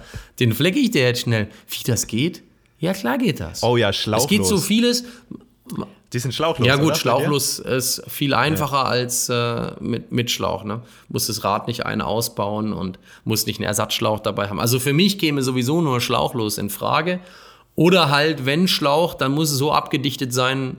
Gibt ja so neue Methoden, dass man dann aus einem, dass man daraus dann halt einfach einen Schlauch los machen kann. ähm, ja, also ihr habt euch da nicht dumm angestellt, ganz im Gegenteil, ihr habt einfach authentisch euren eigene Erfahrung berichtet. Und auch jetzt sehe ich ja, guck mal, ihr sitzt in der Werkstatt, ähm, beziehungsweise in der Garage, baut die Batterien aus. Es fällt auch mal ein Schraubchen durch, da erkennt sich jeder wieder, weil bei jedem ist schon mal eine Schraube ins Chassis durchgefallen. Und wer jetzt mir erzählt, nee, nee, bei mir nie, bei mir nie, glaube ich nicht. Das war echt, das ist sowohl ihr passiert als auch mir. Es war wirklich Klassiker. Vor allem wir wussten. Also für alle, die die Instagram-Story von Sophie und Luke nicht so sehr verfolgen, unter adventurist-de, ähm, da kann man immer ganz gut so sehen, wenn die zweimal irgendwie was Neues verzapfen. Und da ist ja Sophie halt so eine kleine Schraube, so ein Abstandshalter oder irgendwas, war so ein bisschen runtergefallen, in, im Motorrad, innen drin. Und dann, und dann sagen sie auch so Satze, der Luke hat gesagt, jetzt ist die Schraube da mitten im Motorblock. der Motorblock sitzt halt wirklich ganz woanders. Aber das, das ist halt süß, das ist halt, das ist halt aber auch hier. Ich krieg so viele Nachrichten, die, die, wo die Leute mich persönlich anschreiben und sagen, ey, der Mix aus dem Walle, der so ein bisschen BMW gebrandet ist, und dem Luke, der halt so ganz anders drauf ist, das macht auch so ein bisschen euren Podcast aus, dass da nicht die zwei Fanboys hingesetzt ja. haben, sondern dass wir können halt über alles schnacken und du nimmst mir nichts übel, ich nehme dir nichts übel und ich finde es halt gerade ähm, eure Naivität, die ich auch übrigens habe bei vielen Punkten, was das Motorrad betrifft, wo mich immer die ganzen Schlaumeier ansprechen oh, ja. und sagen, das, das hättest du aber anders machen können. da sage ich, ja, ja, möglich, vielleicht, aber ich will halt meine eigenen Erfahrungen machen und ich, ich scher mich nur nicht, äh, eine Kamera zu nehmen und mich zu zeigen, wie dumm ich bin. Also weil ich finde es witzig. Ich ja, kann eben. ja über mich selber lachen. Das können echt viele Leute nicht über ja, mich selber Ja, ich glaube auch. Und vor allem für mich, Motorblock ist alles, was irgendwie nicht irgendwie Sitz ist oder so. Ne? Alles, alles unterm Hintern ist Motorblock, ja. Äh, egal welches Kabel oder. Also von daher. Nee, ist doch schön und ich finde auch, oh Mann, oh Mann, oh man nimmt mit solchem Content auch vielleicht anderen Leuten die Angst. Wir haben nämlich das ähm, tatsächlich gefilmt, wie wir die Batterien ausgebaut haben und es war kein, kein Spaß. Wir haben wieder zwei, drei Stunden gebraucht. Äh, Sophie hat viel geflucht und ähm, das haben wir aber auch gefilmt, weil es zum einen lustig ist natürlich, zum anderen aber auch, weil ich weiß, äh, wie viel Respekt wir vor dieser Aktion hatten. So, Alter, ich hatte auch keine Ahnung, was lange ich als erstes an, Minus oder Plus, äh, wenn ich es falsch mache und irgendwie an den Rahmen komme oder an meine Pfoten, bin ich dann tot oder also so ungefähr, weißt du, das ist so völlig, man ist völlig überfordert, weil gerade Elektrizität ist so ein sehr, sehr einschüchterndes Thema. Ich meine, Kette machen kann jeder, ja, also da, da sehe ich, okay, ist schmutzig, kann ich drüber wischen, wird irgendwie sauber, so ungefähr, aber bei einer Batterie und dann auch, die Batterie ist leer. Äh, welches Ladegerät? Habe ich jetzt eine Gelbatterie oder eine Lithium-Ionen, was weiß ich? Äh, also es gibt ja unfassbar viel und dann manche Batterien darfst du ja irgendwie umdrehen. Ähm, bei Gelbatterien ist es aber irgendwie scheinbar egal, in welchem Winkel du sie einbaust. Und da gibt es so viel zu beachten und als Anfänger stehst du da wirklich vor so einem Berg und sagst, Alter, nee, ich gebe das zur Inspektion, macht ihr das. Um, aber für eine Weltreise musst du das selbst lernen und deswegen zwingen wir uns auch Richtig. den Scheiß selbst zu machen und auch auf die Fresse zu fliegen. Und ja, finde ich, find ich gut, dass du das gesagt hast. Stimmt schon, dass wir in Norwegen äh, waren wir überfordert, jetzt haben wir es selbst gemacht. Und wenn uns das jetzt in, was weiß ich, Ägypten passiert, dann lassen wir das Bike da stehen, worst case. Sophie kommt auf den Rücksitz und wir kaufen eine neue Batterie in der nächsten Stadt oder so. Also, ja. Ja, es ist der 20. Dezember 2020 und es ist ein verrücktes Jahr, was ähm, so rückblickend passiert ist. Mit Corona, mit Einschränkungen, die wir so noch niemals hatten. Ich denke, wir werden aber heute nicht unseren Jahresrückblick hier starten, darauf sind wir nämlich gar nicht vorbereitet, sondern einfach weiter ein bisschen schnacken. Wir wollen natürlich auch so ein bisschen erfahren, was machen unsere Zuhörer da draußen und werden in Zukunft unsere sogenannte musikalische Mittagspause etwas umgestalten. Wir wollen weggehen von einem musikalischen Beitrag, das haben wir jetzt die sieben letzten Folgen so gemacht, sondern hingehend vielleicht zu einem ja, kurzen Break, wo ihr uns ein bisschen was erzählt. Also damit meine ich nicht minutenlang, so wie wir das machen, sondern vielleicht innerhalb einer Sprachnachricht, die auch so 30 bis 60 Sekunden lang sein kann. Ähm, da geht es gar nicht darum, dass wir Fragen von euch äh, einspielen möchten, sondern vielleicht einfach nur mal eine Erfahrung, eine Geschichte, ein Reisetipp, ähm, irgendetwas, was euch auf der Zunge liegt und wo ihr sagt, Mensch, das könnte ich doch bei euch in der äh, Sendung. Das ist mir übrigens gerade spontan eingefallen, ne? dass wir das jetzt so, so äh, hier unseren Zuhörern verkaufen. Was sagst du dazu? Kann man so machen? Haben wir nicht abgesprochen? Nee, nee, nee finde ich gut. Finde ich gut. Bei uns ist es spannend. Machen, äh, auch, äh, machen das andere Podcasts auch? Ich weiß es nicht. Äh, auf jeden Fall finde ich das sehr, sehr cool, dass auch äh, Zuschauer jetzt mal vielleicht ein paar Sekunden länger ihre Meinung da irgendwie oder ihren Senf abgeben können. Du, man muss einfach auch im Wandel bleiben. Wir schmeißen das Thema Musik jetzt mal ganz kurz zur Seite. Die Spotify-Playlist äh, Podcast, Showkurve und so weiter gibt es ja nach wie vor. Da haben wir auch ein paar Follower, aber jetzt so nach sieben, acht Wochen können wir auch einfach mal gucken, ob wir nicht was Neues reinbringen. Und Vielleicht kommen ja durch diese Sprachnachrichten, wo es jetzt gar nicht darum geht, ich habe eine Frage und ihr sollt darüber sprechen, sondern ich habe eine Anregung, worum es auch immer gehen wird, Motorrad oder der Podcast selbst oder uns als individuelle Typen, ähm, dass man da einfach vielleicht auch, auch wieder neue Themen rausnimmt oder neue Strukturen, weil unser Podcast ist ja wahnsinnig unstrukturiert, also für mich hier gefühlt. Ich habe drei Themen auf dem Zettel. Drei Themen haben wir schon besprochen. Ich habe ähm, null Themen auf dem Zettel. Siehst du? Und so gehen wir jeden Sonntag in die Showkurve rein. Ähm, für viele, die vielleicht neu dabei sind, die werden sich sagen, warum heißt das Ding eigentlich Showkurve? Der ursprüngliche Gedanke kam mir, ähm, weil es im Oberbayerischen am Kesselberg ähm, eine sogenannte Showkurve gibt, in der sich freitags nachmittags von jung bis alt die Herren und Damen immer so ein bisschen getümmelt haben. Damals, äh, wie ich angefangen hatte, Motorrad zu fahren hier in Bayern, war das ähm, ein sehr beliebter Treffpunkt und man durfte dort auch noch überall in diesen Parkflächen parken. Irgendwann wurden diese Parkflächen mit Schildern versehen, wo drauf stand, wirklich nur noch ein Pkw. Also da darf kein Motorrad, ein einspuriges Fahrzeug, darf da nicht mehr parken. Warum? Weil in der Showkurve natürlich nicht nur gequatscht wurde. Die Kurve ist äh, berghoch, eine wunderbare Linkskurve.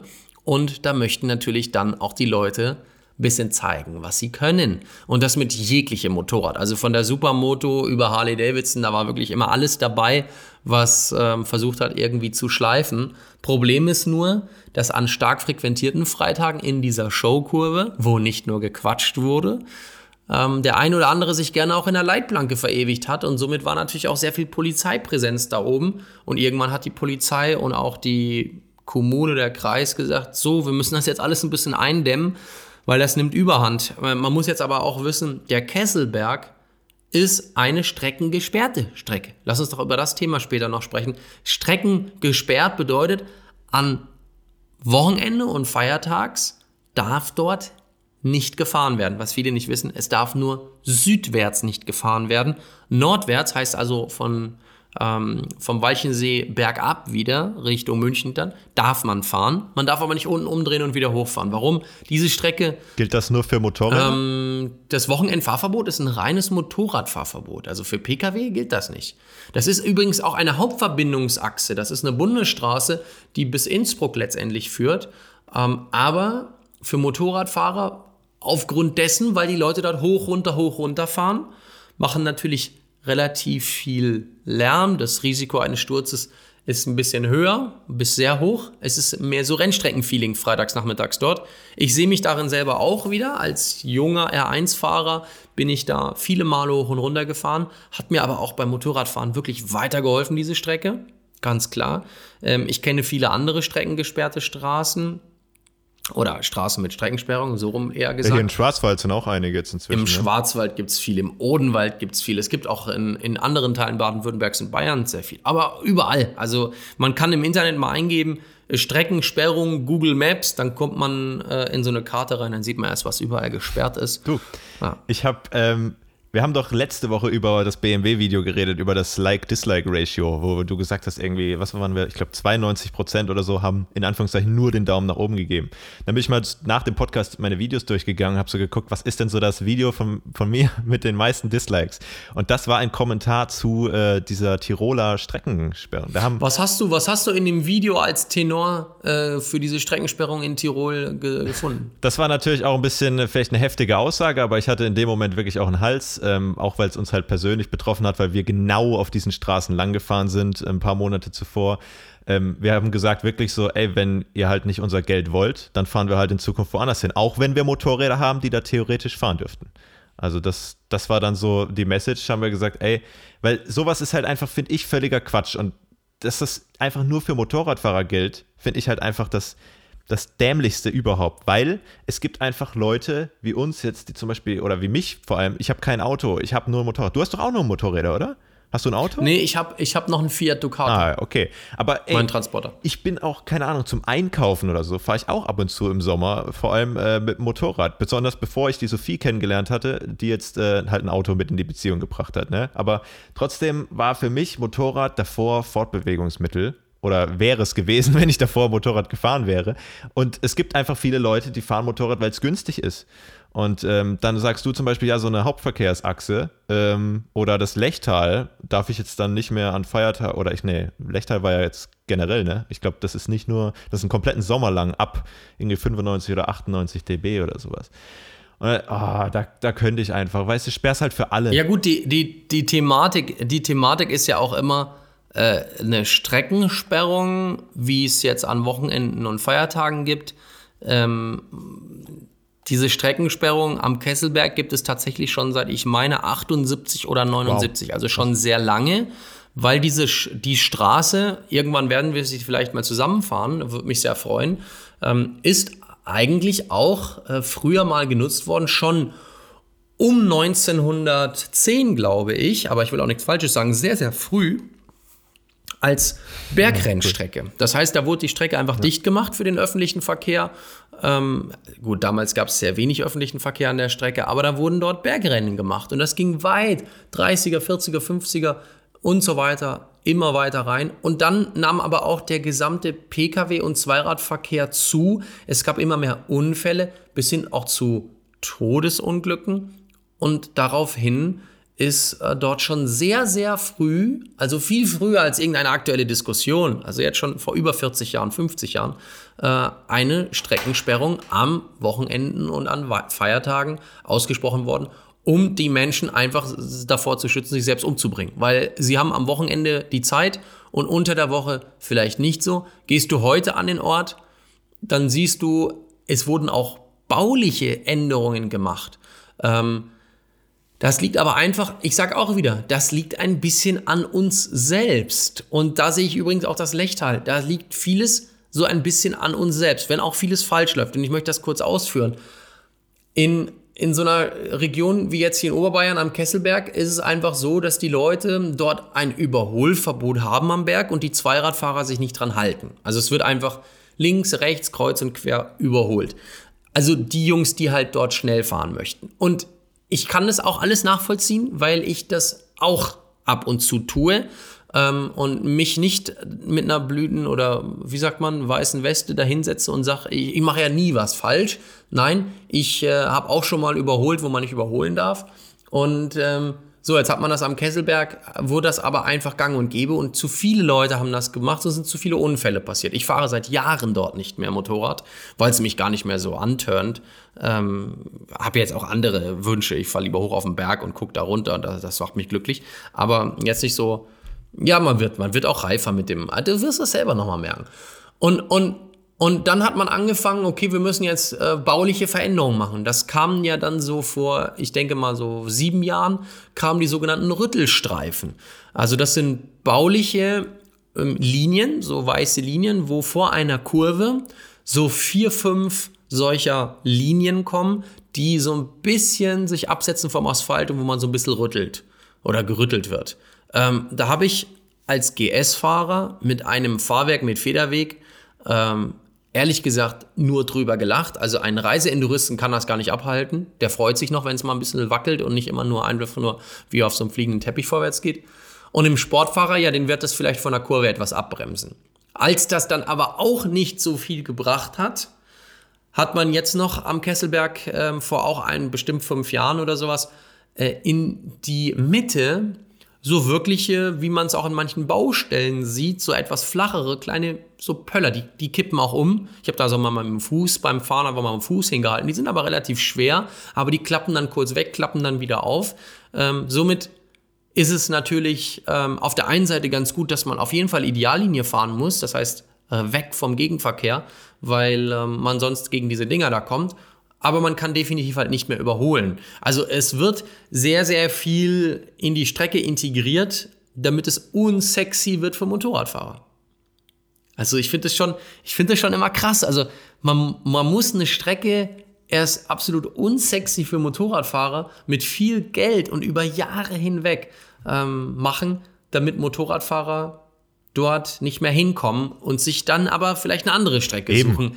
Die fahren dann halt woanders so. Also es ist halt echt so, du nimmst ja die Motorradfahrer, die hören ja deswegen jetzt nicht auf, so zu fahren. Also ich finde, mit solchen Maßnahmen belehrt man ja niemanden, sondern eher die Motorradfahrer fühlen sich dann eher vielleicht ein bisschen irgendwie ja, auf den Schlips getreten, so ungefähr, weil sie sagen, Alter, wieso werden wir hier jetzt so raus, rausgegriffen? Auch wenn es natürlich zu 90 Prozent wahrscheinlich Motorradfahrer sind, da wird vielleicht ab und zu mal der eine oder andere Ferrari auch irgendwie langheizen, aber äh, man muss ganz ehrlich sein, im Großen und Ganzen sind es die Motorräder auch, die so laut unterwegs sind.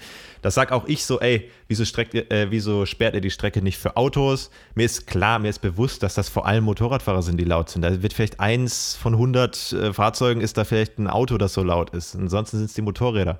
Aber dennoch belehrt man mit diesen Maßnahmen niemanden. Und dann sagt man, okay, selbst wenn es jetzt nicht um Lautstärke geht, eben so, sondern zum Beispiel die Leute bringen sich um, weil sie irgendwie einfach völlig crazy fahren, ich finde, solange sie nur sich selbst umbringen, ist das gar kein Problem. Lass die Leute doch so bekloppt fahren. Das sind sie doch selber schuld. Also wieso muss man denn alles äh, so absichern und verbieten und damit nichts passiert und alles langweilig wird, so ungefähr? Wenn das, die Leute fahren doch Motorrad einfach, weil sie diesen Freiheitsgedanken lieben und dann, wenn jemand bekloppt fährt, dann soll er auch mit den Konsequenzen leben. Und dann habe ich als Staat, ist es doch dann nicht meine Aufgabe zu sagen, ja, nee, aber hier fährst du nur, also es ist ein schwieriges Thema. Natürlich, wenn man jetzt sagt, okay, da sind auch andere Teilnehmer auf der Straße, ne?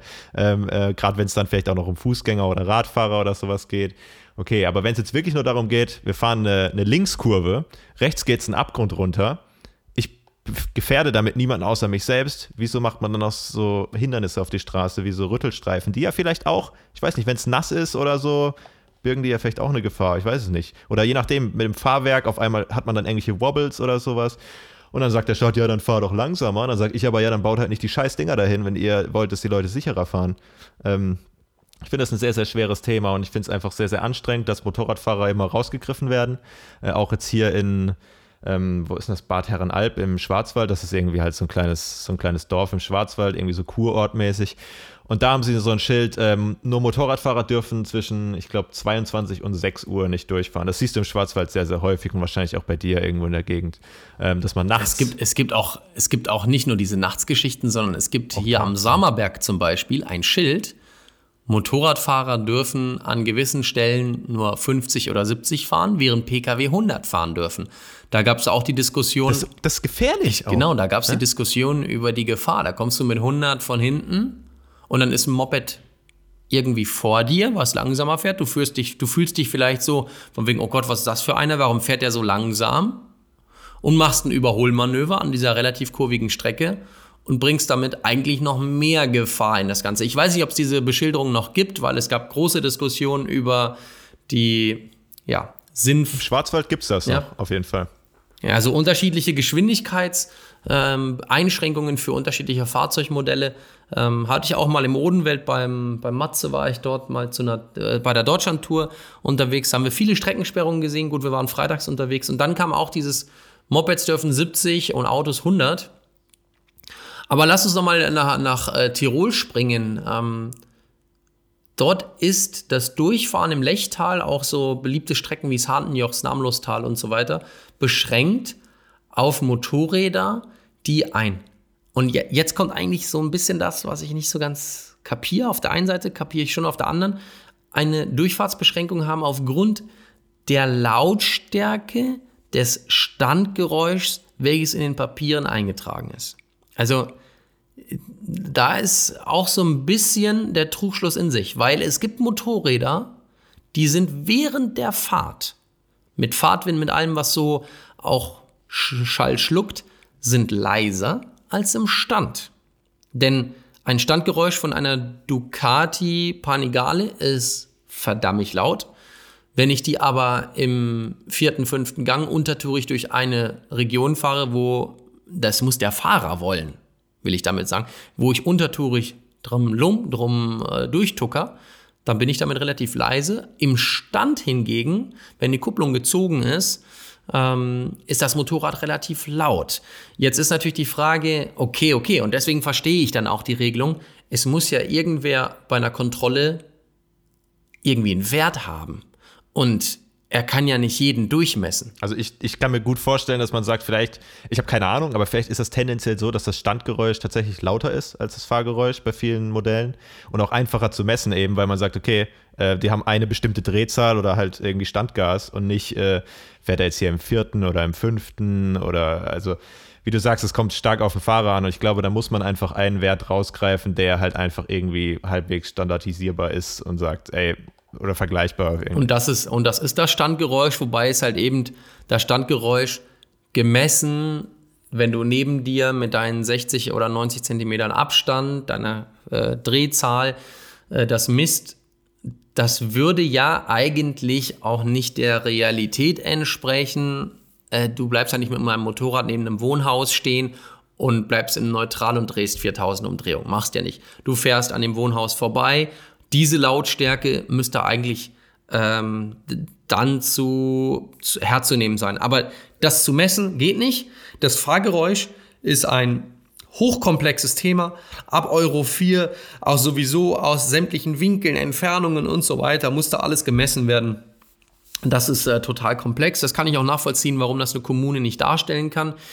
Ähm, trotzdem, ich finde das alles so ein bisschen, wir leben in einer hochtechnisierten Welt. Warum ist es nicht möglich, ein Verkehrsschild aufzustellen mit einer Anzeige an der Stelle, wo alle rausballern wie die Geisteskracken, ich eingeschlossen.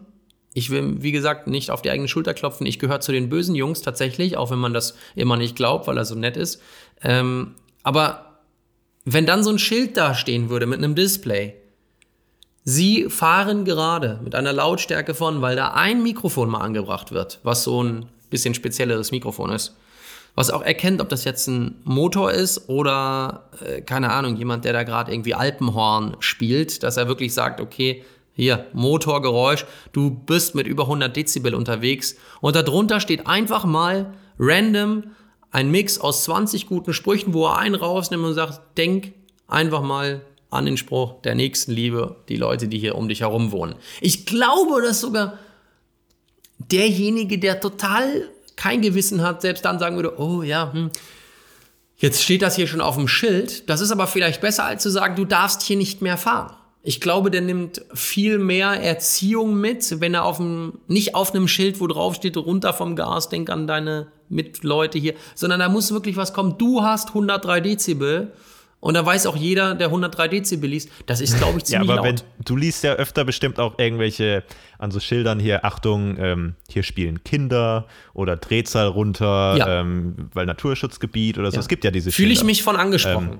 achtest du da drauf? Ich fühle mich davon angesprochen. Also mich sprechen noch mehr die Sachen an, nicht mit jetzt Drehzahl runter, dann, dann mal. Also ich bin von dem Thema innerorts irgendwie die Drehzahlorgie da zu machen, bin ich komplett weg. Äh, das sage ich auch, wenn ich geführte Touren mache. Ich sage, außerorts können wir gerne machen, was wir wollen. Aber wenn wir in eine Ortschaft kommen, wird definitiv das Tempo von mir vorne auf 50, 45 bis 50 gedrosselt, damit auch die, die von hinten noch ein bisschen Abstand hatten, auch aufschließen können. Und gleichzeitig bitte auch, auch ich sage sowas vorher auch gerne, weil wir durch eine Unterführung kommen und irgendwie einer meint zwischendurch mal einmal kurz so wow, wow zu machen. Das ist voll cool, aber es ist einfach total unsinnig und auch doof für Menschen, die dort leben. Ich fühle mich dann auch gestört, wenn man hier durch die Straße einer, ich wohne in einem 30er-Gebiet, ähm, wenn da einer mit 60 durchfährt auf dem Moped oder auch mit dem Auto gibt es ja auch immer wieder, die dann irgendwie mit Volldampfen oder mit vorne die Ampel noch erreicht wird.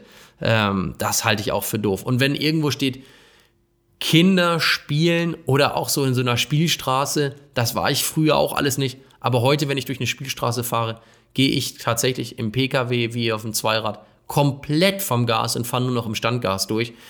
Ähm, aber nochmal, ich bin kein barmherziger Samariter, der außerorts äh, dann sich auch ans Tempo 100 immer hält. Nein, bin ich nicht. Also nicht falsch verstehen. Ich fahre 100, äh, was, 46 PS oder sowas. Weiß gar nicht, 100, ach, egal. Nee, 145 ja, Newtonmeter. Ach, du machst ja an diesen, du machst ja an diesen Stellen langsamer, weil du einfach das Problem verstehst und dem zustimmst. Hey, hier, hier spielen Kinder, hier parken vielleicht Autos, da können ein Kind rausspringen oder hey, hier gehen Leute wandern oder sowas, ähm, Erholungsgebiet, äh, hier ist eine Unterführung, hier steigen Leute aus der Bahn aus oder irgendwas in die Richtung. Ähm, weil du einfach sagst, okay, auch ich finde das extrem nervig und äh, ich, ich, ich möchte keine Kinder über den Haufen fahren, ja. Aber ähm, ich glaube, viele Motorradfahrer verstehen halt eben. Ich glaube, das ist einfach das größte Problem. Viele Leute finden das selbst geil und ey, ungelogen, du sagst auch, du findest es ja selbst auch geil. Ich finde es auch geil. Äh, einfach mal so richtig mit 25 PS, nein, aber früher mit meiner Honda, so richtig mal drauf zu ziehen und äh, man hört was, man spürt was, das ist ein geiles Gefühl und das ist ja auch der Kritikpunkt von vielen für äh, zum Thema Elektromobilität, dass dieser Aspekt dann flöten geht. Aber äh, man muss, glaube ich, einfach darauf achten, dass die Leute es verstehen ey, bitte nehmt Rücksicht aufeinander und das gilt ja für alle. Ich meine, die Autofahrer sollen dann irgendwie auch vielleicht mal zur Seite fahren, wenn ein Motorradfahrer ein bisschen flotter hinten ankommt oder sowas. Fände ich auch mal ganz schön. In Norwegen haben die das extrem häufig gemacht. Also haben sehr viele Leute Platz gemacht, weil sie einfach wissen, dass wir als Motorradfahrer durch diese engen Sträßchen viel, viel schneller durchkommen. Und in Deutschland. In Deutschland wirst du das nicht haben. In Deutschland will jeder den anderen belehren. Ja, das ist aber immer so ein, so ein Gegeneinander und äh, Verbieten und das ist extrem anstrengend. Ich glaube, deswegen kann man das Problem auch nicht lösen. Aber ich finde, man löst es auch nicht, indem man Strecken sperrt. Ich fühle mich als Motorradfahrer da richtig angegriffen, einfach, wenn ich, wenn ich da höre, dass Leute, es gibt genug Arschgeigen in PKWs, die im Schwarzwald, wirklich gerade Schwarzwald-Hochstraße oder so mit ihrem Porsche, die driften stellenweise und alles. Also wirklich richtig, richtig. Geil. Nee, also das ist geil, klar, aber auf der anderen Seite ist das, wieso wenn die dann raus, also wieso, na egal, da können wir ewig lang drüber schnacken. Ich finde so Lärmblitzer, ähm, finde ich ein spannendes Thema.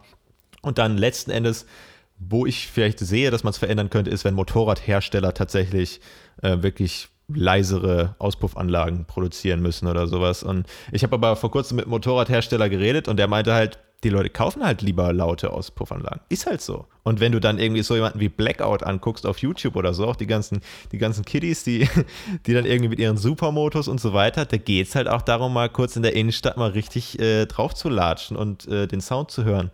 Und das ist halt irgendwo auch geil, aber auf der anderen Seite müssen wir auch Rücksicht nehmen aufeinander. Und es ist sehr, sehr schwer. Ich habe keine Ahnung, wie man es löst. Ich glaube, man löst es nur, indem man den Herstellern vorschreibt, hey, äh, Motorräder müssen ab, was weiß ich, 2022 dürfen die maximal 85 dB Standgeräusch oder so haben.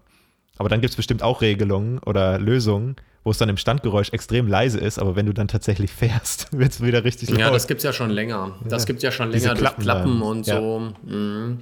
Weil der Gesetzgeber schreibt ja vor, dass in den Gängen äh, sowieso äh, im Drehzahlbereich von bis äh, eine gewisse Lautstärke herrschen muss oder maximal herrschen darf. Und begeht man dann äh, einen Drehzahlbereich oberhalb dieser Grenze, geht dann halt letztendlich ein etwas lauterer Klang weg. Ähm, es gibt ja auch so einen Spruch, ähm, ähm, Loud Pipes save lives, weil du gehört wirst.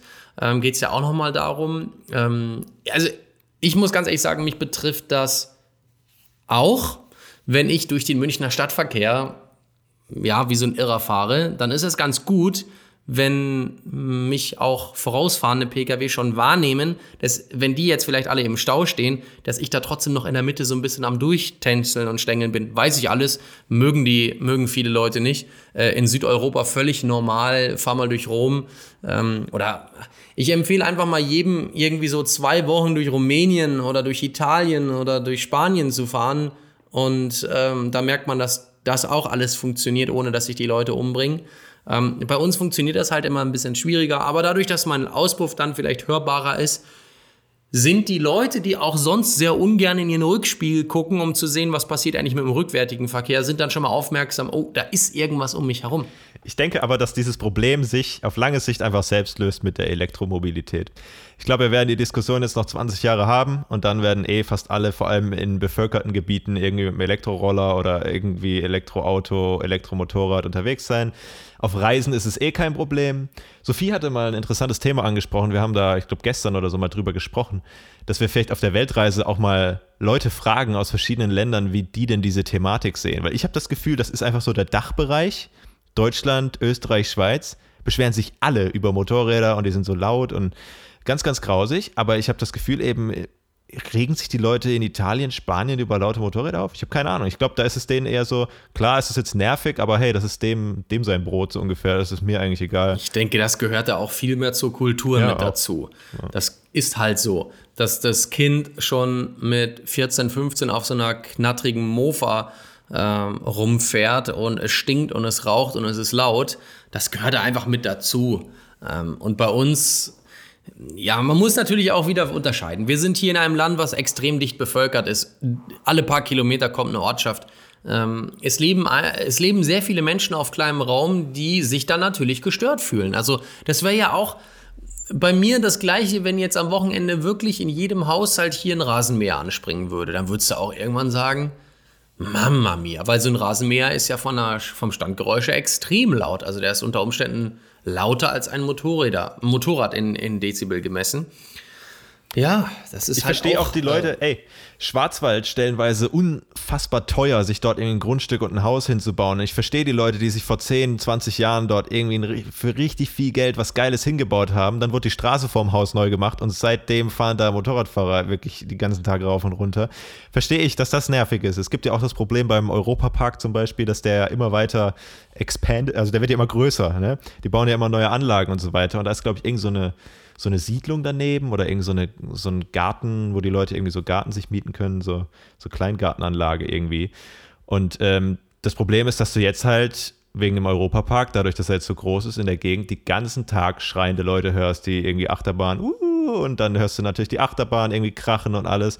Und das sorgt natürlich auch dafür, dass der Wert von dem Grundstück und natürlich auch dass die Lebensqualität dort äh, darunter leidet. Ist, glaube ich, echt einfach echt ein Problem, äh, eben ja dicht bevölkert. Ähm, Elektromobilität wird helfen. Ähm, keine Ahnung, schickt gerne mal eure Sprachnachrichten zu dem Thema ein. Ich glaube, da haben auch viele von euch einen dicken Hals. Vielleicht sind ja auch ein paar äh, Leute unter euch, die sagen, hey, das ist eigentlich ein gutes Thema. Ich finde, wenn wir jetzt darüber sprechen und einfach so die Vergleiche ziehen zwischen den verschiedenen Lösungen. Zum Beispiel, Motorradfahrer dürfen nur la langsamer fahren oder man baut irgendwelche komischen Hindernisse auf die Straße, die Motorradfahrer irgendwie langsamer machen sollen. Dann finde ich die Regelung in Tirol tatsächlich noch irgendwie die humanste, wenn man sagt, diese extrem lauten Motorräder dürfen von, was weiß ich, April bis Oktober hier nicht langfahren. Oder man macht es wie im Schwarzwald, dass man halt nachts nicht durch die Ortschaften darf, aber dann gibt es halt wieder so Leute, die halt nur ein Motorrad haben und dann nicht mobil sein dürfen. Oder man macht alle Motorräder ab 2022 dürfen nur so, so laut sein und alte Motorräder betrifft es gar nicht. Dann hat man das Problem auf lange Sicht irgendwann geregelt, aber halt jetzt die nächsten Jahre sind noch anstrengend. Keine Ahnung. Ah, das ist so ein Thema, Mensch, da kann sich tot diskutieren. Und immer wird wieder einer kommen, der sagt, Moment, ich habe noch den, den, den Punkt. Und du sagst, ja, stimmt, der hat recht. Ich, du verstehst, ja. die Motorradfahrer, die wollen alle in Freiheit leben und auch mal am Hahn ziehen und einfach ihren Freizeitspaß haben. Und gleichzeitig verstehst du auch den Grundstückbesitzer, der sich dort seinen Altersruhesitz hingesetzt hat, der jetzt einfach nur seine Bilder am Sonntag lesen will und vor ihm knallen die Maschinen lang am Ortsausgang, drehen die voll auf, bis in Drehzahlbegrenzer am liebsten und ähm, er fühlt sich dadurch gestört. Am besten sollte man so eine Zwangsumsiedlung machen, dass einfach alle Motorradfahrer genau in diese Motorradregion ziehen müssen, damit sie erst merken, wie nervig das ist. Ähm, weil sie dann auch selber, weil ja. sie dann auch keinen Bock mehr haben, nur bei sich am Berg da hoch und runter zu fahren. Ähm, und wie ich meine, wir könnten auch mit gutem, Vor mit gutem Beispiel vorangehen wir die auch so ein bisschen Communities bündeln aus, ähm, ich sag mal, Schnellfahrenden, aber auch eben die Leute, die sagen, ach, ich tucker nur so ein bisschen durch die Gegend. Wir könnten ja auch so kleine Community-Treffens organisieren, genau an diesen Strecken, wo wir einfach sagen, wir holen jetzt nicht da die Polizei hin. Die Polizei ist dein Freund und Helfer, aber wenn es ums Motorrad und den Lärm geht, ja doch immer so einer, die sagen du, du, du, du, du und kriegst jetzt die Strafe und jetzt müssen wir erstmal gucken, ob es da eine E-Prüfnummer oder irgendeinen so Schmarrn gibt. Sondern wir können uns da hinstellen und so ein bisschen ein Schild hochhalten und sagen, hier, fahr mal links ran, lass ein bisschen quatschen. Lass doch mal ein bisschen quatschen. Was machst du hier? Woher kommst du? Wir wollen inter. Wir interviewen Motorradfahrer. Wir machen so ein Schild hoch. Ähm, Deine Stimme zählt, fahr jetzt rechts ran, wir wollen dich kurz befragen zum Thema Motorrad. War der Aktivist. Und, und schwupps bleiben die ja stehen, damit sind sie erstmal leiser. Bleibt und da wirklich jemand stehen? Ich, ich glaube, die Leute würden schon stehen bleiben. Und dann, und dann machen wir einfach so ein Fake-Interview, damit wir einfach nur merken, wie ist der Mensch eingestellt. Dann haben wir schon mal unsere unterschiedlichen Meinungen gesammelt und dann gehen wir so ein bisschen durch die Ortschaft, quatschen mit Anwohnern, fragen die mal und versuchen, die von dem nur Negativen vielleicht auch ein bisschen was Positives rauszunehmen, weil Motorradfahrer lassen viel Geld in den Umgebungen, gehen viel gerne essen, kaufen Kraftstoffe und andere Sachen, ähm, sind nicht nur laut, sind auch Wirtschaftsgüter in dem Sinne oder Geldbringer. Ja, es ja klar, vor allem wenn du halt äh, wenn du auf Reisen bist, auch mit den Hotels und so, ähm, haben ein Video geguckt von einem, ich glaube, der heißt Herr Lehmann oder so. Herr Lehmanns Reisen heißt der Channel, glaube ich. Die mal sind mit so einem, wie so einem Wohnmobilumbau, irgendwie so ein Hybrid aus Wohnmobil und Van ist das, glaube ich. Sind die unterwegs, machen tolle Reisedokus, ähm, wirklich Weltreise, Mongolei und alles. Und ähm, der hat so ein bisschen über seine Kosten gesprochen und ähm, die kommen mit sehr, sehr wenig Geld klar. Und da habe ich erst so gedacht, so, huch, okay, die sind zu zweit, wieso brauchen die irgendwie nur 1000 oder 1500 im Monat? Das ist schon sehr, sehr wenig zu zweit äh, weil wir rechnen das pro Person ungefähr ähm, beim Motorradreisen. Aber der schläft halt in seinem Auto. Ne? Und als Motorradfahrer, klar hast du manchmal ein Zelt dabei, aber häufig nimmst du halt ein Hotel. Und deswegen ist dieser wirtschaftliche Aspekt natürlich auch nicht zu vernachlässigen. Und da fühlt man sich halt einfach so ein bisschen, ja, ich weiß nicht, verarscht ist vielleicht das falsche Wort, aber so ähm, viele Regionen in den Alpen leben halt auch zum großen Teil gerade im Sommer von den Motorradfahrern, wenn keine Skifahrer da sind. Und dann lässt, lässt man da viel Geld und dann äh, heißt auf einmal, ja, hier dürft ihr nicht mehr langfahren. Aber es sind ja auch viele ähm, Wirte und so gegen dieses Verbot eben genau deswegen. Ist ein spannendes Thema und ich glaube, da gibt es keine richtige oder falsche Lösung. Da muss man einfach irgendwie miteinander äh, klarkommen und es ist schwer, ich verstehe beide Seiten. Weil ich gerade eben das Thema Motorrad kommen, wir treffen uns alle, äh, machen so ein kleines Treffen, ähm, angesprochen habe. Wie sieht es eigentlich aus bei Adventurous, beim Luke und der Sophie? Mit so Community-Treffen? Machst du sowas auch mal? Ich habe ja so äh, Wintertreffen zum Beispiel jetzt äh, zwei Stück gemacht. Dieses Jahr kann ich es nicht machen wegen Corona. Das heißt, da kommen so 120, 130, ähm, ich glaube letztes Jahr waren es sogar 140 Leute zusammen aus, ja, eigentlich aus allen Herren Ländern, also Deutschland, Österreich, Schweiz äh, vorzugsweise. Und dann sitzen wir da abends in einer großen Wirtschaft zusammen, essen alle schön, gab noch ein bisschen Film oder Musik und viel Motorrad-Benzingespräche. Äh, Im Sommer habe ich das gemacht, dann aber auch mit Ausfahrt richtig und Enduro-Training und allem drum und dran. Ähm, kommt sowas bei dir? Willst du sowas mal machen mit deiner Community? Wir kriegen sehr häufig Anfragen und wir wollen das auf jeden Fall auch machen. Wir haben, war es letzte Folge, wo wir darüber gesprochen haben, dass ich erkannt wurde? Ich glaube, es war letzte Folge, mhm. wo du dann auch wirklich mal mit der Community, also wirklich auch Augenkontakt hast und mit denen mal reden kannst sozusagen. Und das ist schon sehr, sehr geil. Und wir wollen das auf jeden Fall machen. Nur haben wir das Problem und da haben wir auch privat schon mal drüber gesprochen, dass wir ähm, mit, dem, mit der ganzen rechtlichen Sache ist das nicht so easy ähm, zu sagen, hey, wir veranstalten hier jetzt eine gemeinsame Fahrt, auch wenn ihr kein, kein Geld bezahlt oder sowas, sondern wenn man einfach sagt, man trifft sich und man fährt gemeinsam.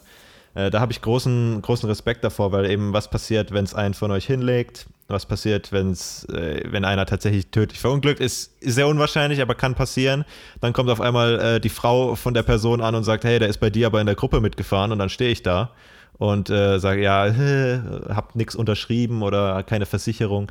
Man muss sich ja, das kannst du, glaube ich, jetzt auch nochmal gern äh, anschneiden, damit die Leute das besser verstehen. Ähm, du bist ja angemeldeter Reiseveranstalter auch wirklich, ne? Richtig. Also deine geführten Touren, die machst du nicht einfach so schwarz, sage ich jetzt mal, kassierst da ein paar Euro ab und wenn es die Leute irgendwie hinlegt, bleiben sie am Straßenrand liegen, sondern das ist richtig mit Versicherung und alles rechtlich astrein und ähm, Richtig. Da, da, ähm, le halt letztendlich, letztendlich, es gibt, es gibt vieles rechtliche, jetzt mal unabhängig von Versicherungen und Absicherungen, aber es gibt vieles Rechtliches zu bedenken, bevor man ähm, offizieller Reiseveranstalter sein möchte und bevor man so eine Tour äh, anbietet. Und was aber neben diesem ganzen Absicherung und rechtlichen Teil zu tun hat, ist, die Leute, die da teilnehmen, Gut, jetzt sind das bei mir viel versierte, sehr versierte Fahrer, weil ich das von vornherein ausspreche. Nix für Anfänger, nix für Leute, die bisher noch nie eine geführte Motorradreise gemacht haben und so weiter. Damit nehme ich mir schon mal ein bisschen Risiko raus, für mich privat.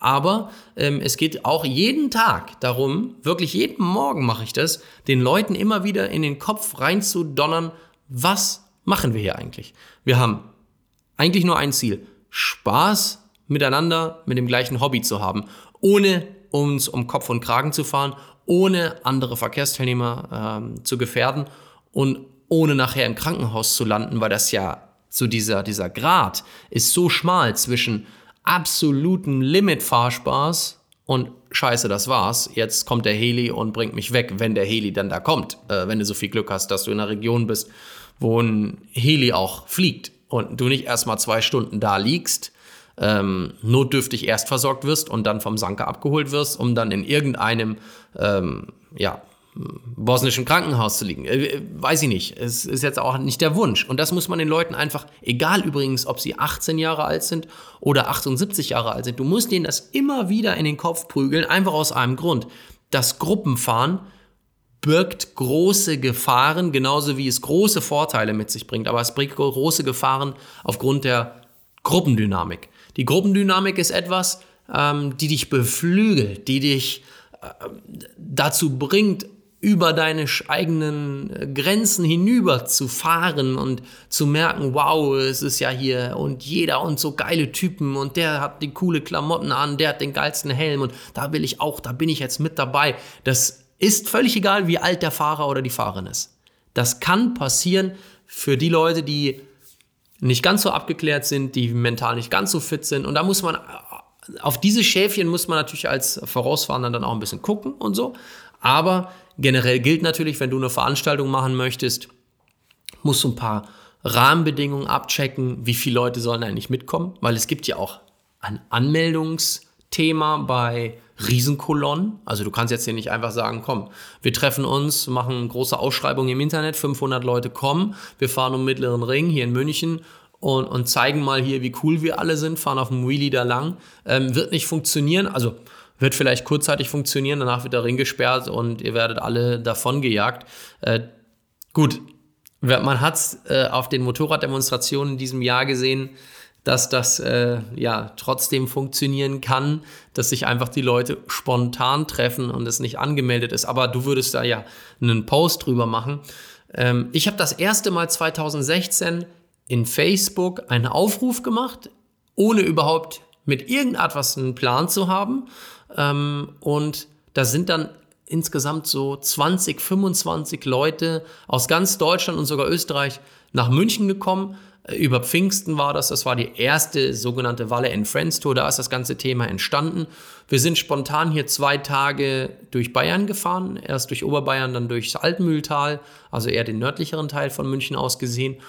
Und bevor die Tour da losging, auf der Tankstelle, wo wir uns hier getroffen haben, habe ich tatsächlich jedem Einzelnen einen Haftungsausschluss vorgelegt, den er mir vor Ort unterschreiben musste. Einfach nur aus Sicherheit, ähm, dass da nichts nachher schief läuft, wofür ich nichts kann, aber was mir unter Umständen vorgeworfen wird, ähm, ja, äh, übrigens vor grober Fahrlässigkeit kann man sich nur schwierig schützen und vor, ähm, wie heißt das andere, Vorsatz kann man sich gar nicht schützen. Also wenn als Beispiel du jemandem sagst, wir kommen jetzt auf eine Kurve zu, die man theoretisch wenn man sie perfekt fährt, mit maximal 65 Stundenkilometer fahren könnte. Und du sagst zu einem, fahr vor, aber du musst jetzt 90 fahren, dann handelst du ja unter Vorsatz.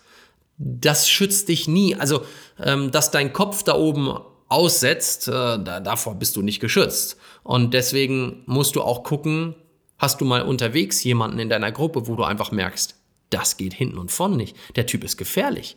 Dann musst du den natürlich der Gruppe verweisen. Ist bisher bei mir jetzt noch nie passiert, ähm, weil meistens ziehst du ja zu solchen Treffen dann die Leute an, die auch irgendwie mit dir sympathisieren und die dich nett finden und cool finden und das, wie du das so machst. Und ja. Deswegen. Ja, ja. also wir haben es auf jeden Fall echt auf dem Schirm und dann haben wir uns überlegt, es gibt ja verschiedene Veranstalter, ähm, die einfach selbst schon angemeldet sind und dass man das dann unter deren Schirm macht, sozusagen mit so einer Partnerschaft, mit irgendwie eben vielleicht irgendein Training gemeinsam oder einfach, du hast, glaube ich, mal gesagt, man geht einfach irgendwo gemeinsam essen oder sowas. Geht ja auch. Und dann sagt man gar nicht, man organisiert eine Fahrt, sondern hey, wir treffen uns einfach. Ich hätte es ganz schön gefunden, jetzt wegen Corona ist kacke, aber auf irgendeiner Messe oder so äh, mal die Leute zu treffen, weil eigentlich geht es mir vor allem einfach mal mit der Community schnacken, einfach mal so ein bisschen sich unterhalten. Darum geht es ja eigentlich. Ähm, das Fahren ist sicherlich auch cool, aber ich habe vor allem Interesse daran, einfach die Leute mal kennenzulernen, wirklich persönlich. Wer guckt unseren Scheiß denn wirklich? Wer ist denn das? Ja, kann ich mir nämlich wirklich nicht so wirklich vorstellen. Wer, wer, wer guckt das Zeug? Ich finde es immer sehr, sehr lustig, wenn irgendwie Leute uns schreiben und äh, sagen, ja, sie haben die und die Reise geplant und sie fahren schon seit so und so vielen Jahren und so. Und dann denke ich so, huch, äh, der, der guckt unsere Videos, ist ja cool. Das ist, glaube ich, auf der persönlichen Ebene nochmal äh, drei Ecken geiler. Also wir haben das auf jeden Fall auf dem Schirm und wir gucken da, dass wir das machen können. Ähm, ist das nur in Deutschland so heftig geregelt oder wie wäre das? Ist das im Ausland? Das ist dann egal. Da zählt dann sozusagen dein Hauptsitz, wo du dich als Reiseveranstalter irgendwie angemeldet hast oder müsste man da auch theoretisch in dem jeweiligen Land gucken? Das ist eine so hervorragende Frage, wo jetzt ganz viele Reiseveranstalter sagen, oh, warum spricht denn der Luke jetzt so ja, okay. ein diffiziles Thema an? Ähm, es ist tatsächlich rein rechtlich gesehen so, dass du sagen kannst, dass 99,9 Prozent aller deutschen Reiseveranstalter illegal im Ausland ihre Reisen anbieten. Das ist ja krass. Ja, okay. Ja, okay. also ich weiß gar nicht, ob wir diesen Teil jetzt unbedingt hier in dem Podcast drin lassen sollten, aber äh, nein, also es ist, du hast ja gerade eben gesagt, ist das nur in Deutschland so? Oder wie ist das, wenn du jetzt mit einer deutschen Reisegruppe ins Ausland fährst? Ja. Wo musst du eigentlich, wenn du jetzt Geld dafür verlangst, deine Einnahmen versteuern? Ja, Weil, ja. jetzt nehmen wir mal an, ja, du hast einen Enduropark, den betreibst du zwar gesellschaftlich in Deutschland, aber örtlich im Ausland. So, du schreibst also eine Rechnung über eine Dienstleistung mit einer deutschen Umsatzsteuer, weil du ein deutsches Unternehmen hast, fliegst die Leute aber ins Ausland, lässt sie dort ihr Enduro-Training machen und dann fliegen sie wieder zurück. Was hat denn dieser ausländische Staat eigentlich davon, dass das auf seinem Landesgrund gemacht wird. Schwieriges Thema. Das ist auch mit dem Busreisen, die aus Deutschland nach Österreich zum Skifahren fahren. Ähm, was hat eigentlich der österreichische Staat davon, hm, müsste man dann nicht eigentlich, weil man setzt ja auch Kosten ein bisschen ab, klar, die Umsatzsteuer kann man im Ausland sich nur ziehen, wenn man im Ausland dann auch eine Filiale oder einen Firmensitz hat, aber das müsste man eigentlich machen. Also, wenn du so eine acht, acht Länderreise durch Europa machst, als Reiseveranstalter müsstest du eigentlich in acht Ländern einen Sitz haben. Macht keiner. Ne? Ja, klar. Ist, ist nicht, ist nicht denkbar, weil man es nicht umsetzen kann. Ähm, du bräuchtest überall steuerrechtliche Erfassung, äh, unter Umständen, wenn du Umsatzsteuerausweispflichtig bist, sogar eine Umsatzsteueridentifikationsnummer in diesen Ländern. Es ist äh, ein sehr, sehr schwieriges Thema, habe ich mich schon viel mit auseinandergesetzt. Ähm, mit Vorsicht zu genießen insgesamt, aber geduldet. Innerhalb der Europäischen Union ist das nicht so wild. Ich glaube auch, ne? Also ich glaube, das ist auch den Leuten, die das dann irgendwie vielleicht beurteilen würden, ist das eigentlich einfach klar, dass das völlig realitätsferne Lösungen sind, die einfach da kannst du den Laden gerade dicht machen. Also wenn ich ich könnte nicht einfach eine Reise anbieten und dann sagen, ich, ey, wie du sagst, acht Länder und den ganzen Scheiß da beantragen. Also da sage ich doch dann, hey, dann biete ich es doch lieber gar nicht an. Und dann sagt sich das Land vielleicht auch so, hey, okay, dann ähm, schauen wir da einfach drüber hinweg. Ähm, es juckt uns jetzt nicht. Ähm, die Leute bringen ja trotzdem irgendwie Geld mit äh, in das Land. Ne? Die holen sich dann, die buchen dort Hotels oder sie kaufen sich Souvenirs. Wir wollen ja nächstes Jahr nach Marokko. Sophie hat sich schon eine Liste an 30 Teppichsorten aufgeschrieben, die sie in Marrakesch kaufen will. Ja? Und das sind in Marrakesch bestimmt nicht die günstigen Teppiche. Ich glaube, die wissen da, dass da so jemand wie Sophie vorbeikommt und das kostet nochmal das Zehnfache. Äh, da freue ich mich sehr drauf. Aber das wird auch im Rahmen von einer Gruppe sein. Und äh, bin, ich, bin ich sehr, sehr gespannt. Also wir haben das auf dem Schirm. Wir haben auch mal überlegt, ähm, ähnlich wie du, vielleicht eben, äh, dass man sagt, man kann wirklich, wir buchen für euch die Hotels und alles so wirklich als Reiseanbieter, äh, weil das ja auch eine sehr, sehr gute Einnahmequelle ist und die auch für euch ja irgendwie Mehrwert hat als Zuhörer oder Mitfahrer dann, äh, weil wir die Erfahrung haben, ihr könnt mit uns fahren und alles mögliche und es macht riesig Spaß und ihr müsst euch um nichts kümmern. Aber das ist halt einfach ein riesiges Fass, das man da aufmacht. Und äh, deswegen habe ich da großen Respekt, äh, was du da, was du da anstellst. Ich weiß nicht, ob ich es äh, je machen werde. Ähm, das kommt ja dann eben, wir haben, glaube ich, mal drüber geschnackt. Da, das hat ja noch viele andere Ebenen. Ne? Du bist halt eben sozusagen auch der Erzieher. Äh, du hast da vielleicht Leute dabei, bei dir jetzt vielleicht weniger, aber bei uns kann ich mir schon vorstellen, wir zelebrieren ja dieses Anfängersein. Ja, dieses einfach mal losfahren, keinen Plan haben. Ich kann mir schon vorstellen, dass wenn wir sowas machen würden, dass da auch Leute kommen, die erst seit zwei Wochen auf dem Box sitzen. Und das ist ja auch geil. So Leute will ich ja auch dabei haben. Aber das kommt ja mit Verantwortung dann natürlich. Äh, ich persönlich finde das äh, ganz, ganz geil, weil für diese Zielgruppe gibt es so gut wie nichts. Ja. Und die fühlen sich auch vielleicht jetzt unter Gleichgesinnten ähm, viel wohler, als wenn sie in so eine Gruppe kommen, äh, wo schon alle verrückt nach Abenteuer ausschauen ja, und äh, man sich dann total überfordert fühlt. Mich hatte nämlich neulich auch jemand angeschrieben, ähm, der war jetzt zwar nicht in eurem Alter, aber der äh, hat gerade auch erst vor einem Jahr oder so seinen Führerschein gemacht und ähm, hatte mein Eifel-Mosel-Hunsrück-Video gesehen und sich gesagt, Mensch, die sehen immer alle so glücklich aus, alle happy, alles gut, aber ich sehe schon auf den Fahraufnahmen, und es sind ja auch viele Fahraufnahmen nicht im Video erschienen, dass die ähm, relativ zügig da um die Kurve fahren und auch ordentlich am Hahn ziehen. Er hat halt nur 40 PS vielleicht und ähm, sagt sich, so fit bin ich noch nicht. Bietest du auch Touren an? Für Wiedereinsteiger, Fahranfänger, Leute, die erst ein, zwei Jahre Erfahrung haben. Und ähm, da habe ich ihm, zu ihm äh, auch zurückgeschrieben, weil mich da immer wieder mal Leute darauf ansprechen. Das ist irgendwann mal angedacht, wenn ich dafür die nötige Zeit und auch ein bisschen Freiraum habe, weil du musst dich dann einfach um die Teilnehmer auch anders kümmern, denn dann ja. möchte ich auch so ein bisschen auch, ähm, ich sag mal, einen technischen Kurs, einen er fahrtechnisch Erziehungskurs damit reinbringen, dass die Leute auch wirklich merken, was ist eine gute Kurvenlinie? Lass uns doch mal analysieren, wie jeder Einzelne so drauf ist, wo, wo Probleme bestehen. Bei einer, bei einer Profigruppe, da würde ich mit den Leuten nur sprechen, wenn ich im Rückspiegel sehe, äh, oder von anderen Teilnehmern höre, da fährt einer eine schier, äh, schiefe ja. Linie, spreche mal mit dem ähm, dann würde ich mit dem drüber sprechen. Ansonsten würde ich einfach nur sagen, okay, ich muss vorne richtig ordentlich arbeiten, damit die alle auf ihre Kosten kommen und Spaß haben. Bei ähm, einer Anfängertour musst du auch vorne richtig performen und arbeiten, weil du darfst nicht zu schnell, du darfst nicht zu langsam, du musst gucken, kommen alle mit, wer reist ab, an welcher Stelle reist er ab, was kann man dagegen tun, wie gehst du auf jemanden zu, Ne, da musst du ja total sozial kompetent auch arbeiten, psychologisch arbeiten, dass der sich nachher nicht dass der nicht nachher sagt, das ist mir hier zu stressig, alle Scheiße, ich fahre wieder nach Hause. Kann ja auch Ist ja eh schon gestresst also, wahrscheinlich, ne? Also diese genau. Gruppendynamik, die du vorhin angesprochen hast, die ist ja bei Anfängern dann nochmal, vielleicht ist dann ein Anfänger dabei, der schon, der sich ein bisschen geiler fühlt als der andere, der fährt dann nochmal schneller, dann will der andere hinterherkommen und, oh, also ich glaube, da, da bindest du dir ein ganz schönes Päckchen ans Bein sozusagen oder also Verantwortungspäckchen vor allem. Ne?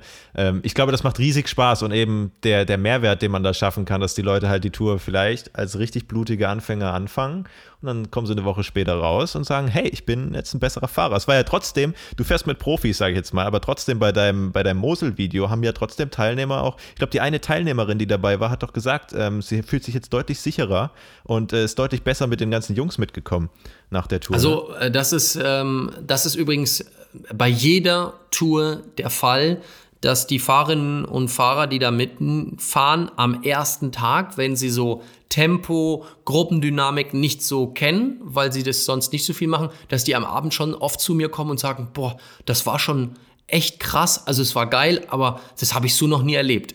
Und am letzten Tag sagen die das nicht mehr, sondern die sagen einfach nur, ich bin wie ausgewechselt, ich fahre ganz anders Motorrad, weil ich jetzt erst durch andere sehe, wie ich in eine Kurve reinfahre, wie ich, wann ich erst bremsen muss oder bremsen sollte, ähm, dass ich auch mit der Dynamik vernünftig, nicht zu schnell, nicht zu langsam durch eine Kurve fahre, dass ich Dinge ganz anders wahrnehme, dass ich mich auch unter Umständen mal mehr traue, denn man wird auch nur besser, wenn man sich auch unterwegs auch mal irgendwo mal ein bisschen was traut, immer noch in so einem Sicherheitsrahmen, äh, nicht zu überstürzen, aber nur dann kommt man auch über seine vielleicht Grenzen rüber und bei der Carola, die du ansprichst, war das ein Riesensprung.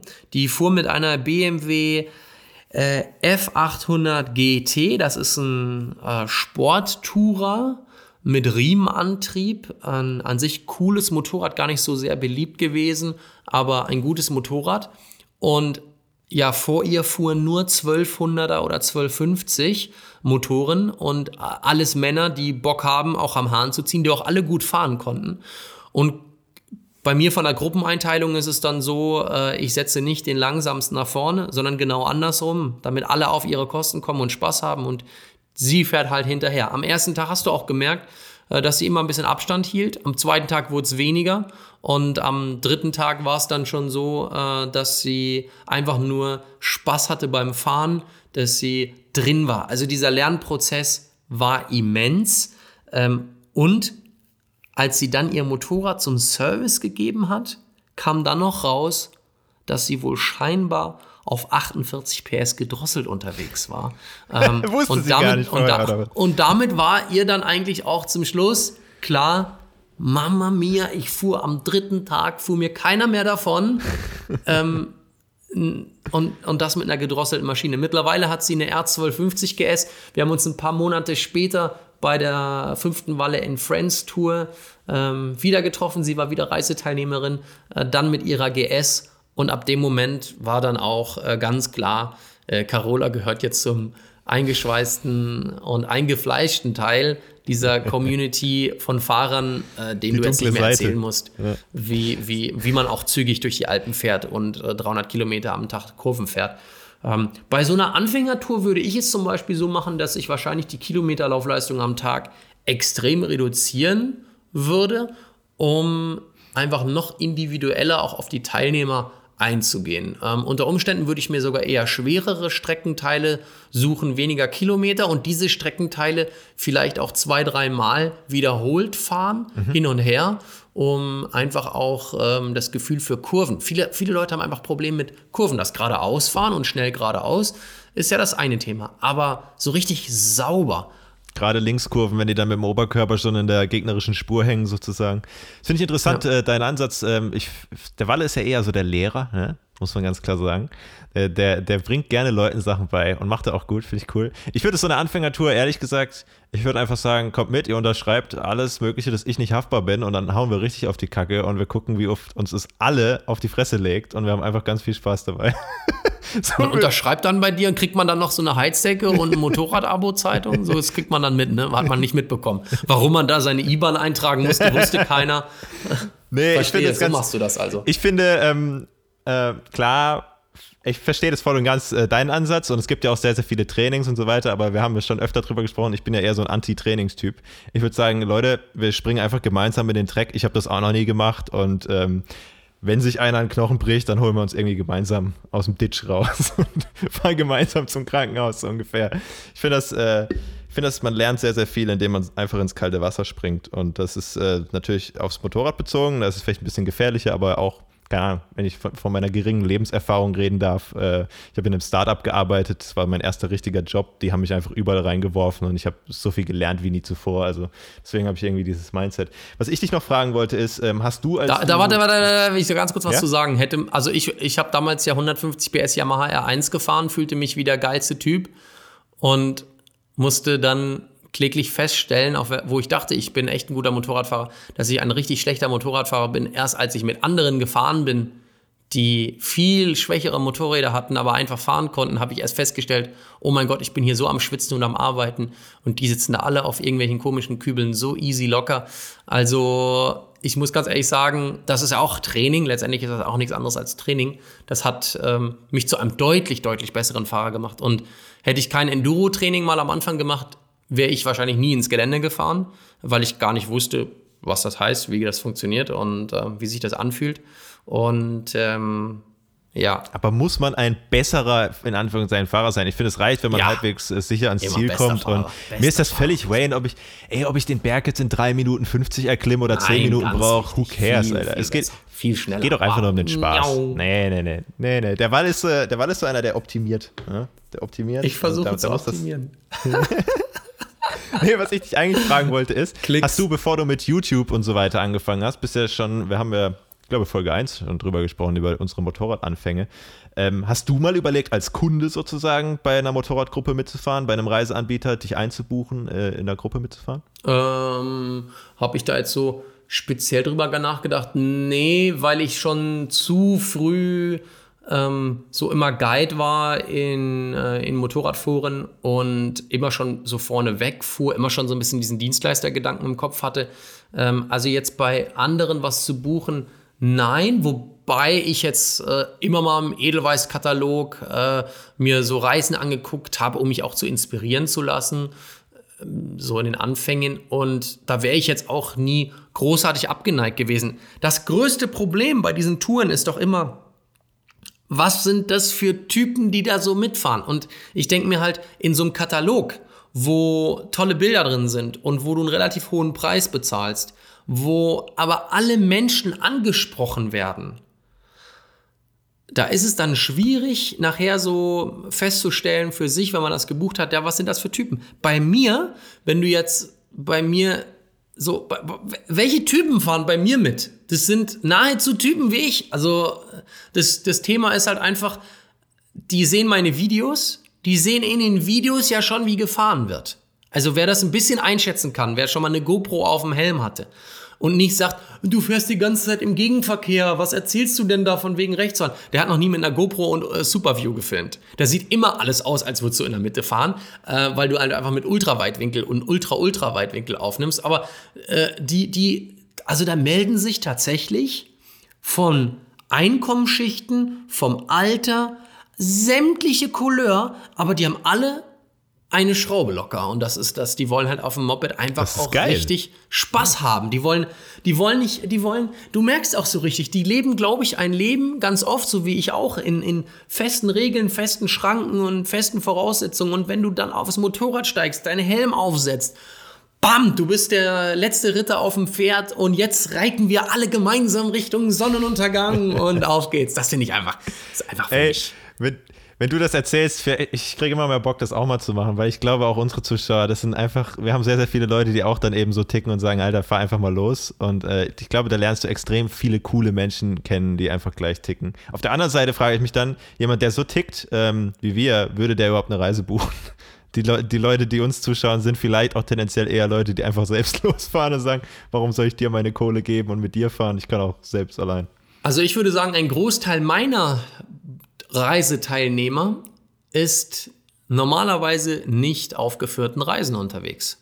Aber sie haben festgestellt, also die Wiederholungstäter auf jeden Fall, auch die neuen, die immer so wieder mal dazukommen, dass man auf den Touren einfach unglaublich gute Kontakte sammelt. In ganz Deutschland, in ganz Europa ähm, von anderen Teilnehmern und man baut sich einfach ein, ein tolles Netzwerk auf. Und was ich am geilsten finde, ist, wenn Leute aus meinen Touren sich dann auch wieder zusammenschließen, neue Abenteuer erleben. Ähm, ich erzähle es immer wieder, gibt eine Gruppe von vier Jungs, ähm, die durch die Westalpen gefahren sind. Äh, der Film bei YouTube heißt Grenzerfahrungen und äh, ist jetzt der vierte Teil draußen. Die haben sich nur bei Touren ähm, von mir kennengelernt und kommen aus ganz unterschiedlichen Regionen, haben sonst auch wenig miteinander vielleicht zu tun, als jetzt nur das Thema Hobby Motorrad.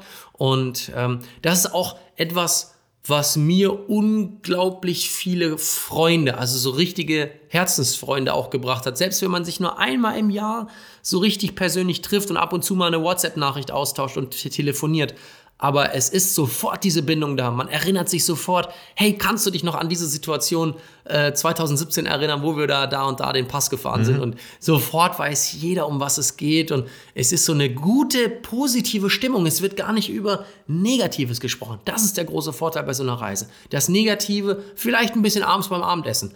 Ähm, so, und noch etwas, darauf will ich dich nur vorbereiten, wenn du wirklich mal eine selbstgeführte Reise anbieten willst. Glaub nicht, dass du nur geile Typen dabei hast.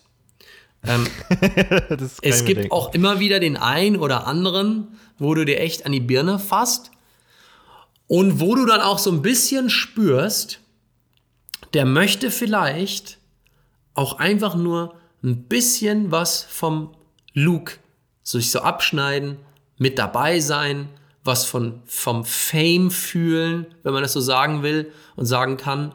Ähm, und die hast du immer dabei. Die hast du bei jeder Reise dabei. Erinnere dich mal an einen Schulausflug.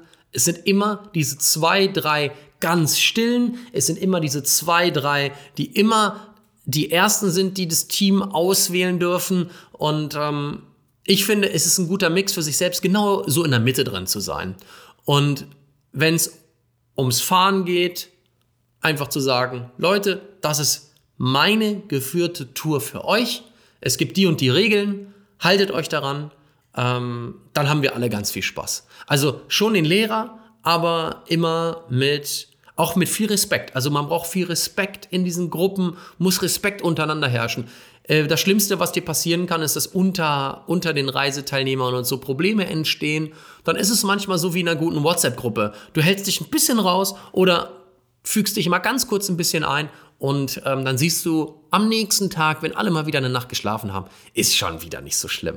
Also es geht Es so, ist halt- also, so tolle Das ist halt echt. Arbeit. Aber Es ist auch, Ne? Also Arbeit. das, Es ist das ist wirklich, man Arbeit. denkt so vielleicht von außen, ähm, denkt sich so, oh ja, Reiseanbieter, kann ja theoretisch in Anführungszeichen jeder machen eigentlich. Korrekt. Ne? Kann sich ja jeder anmelden und sagen, hier, ich führe jetzt geile Reisen, ich kenne ein paar coole Locations.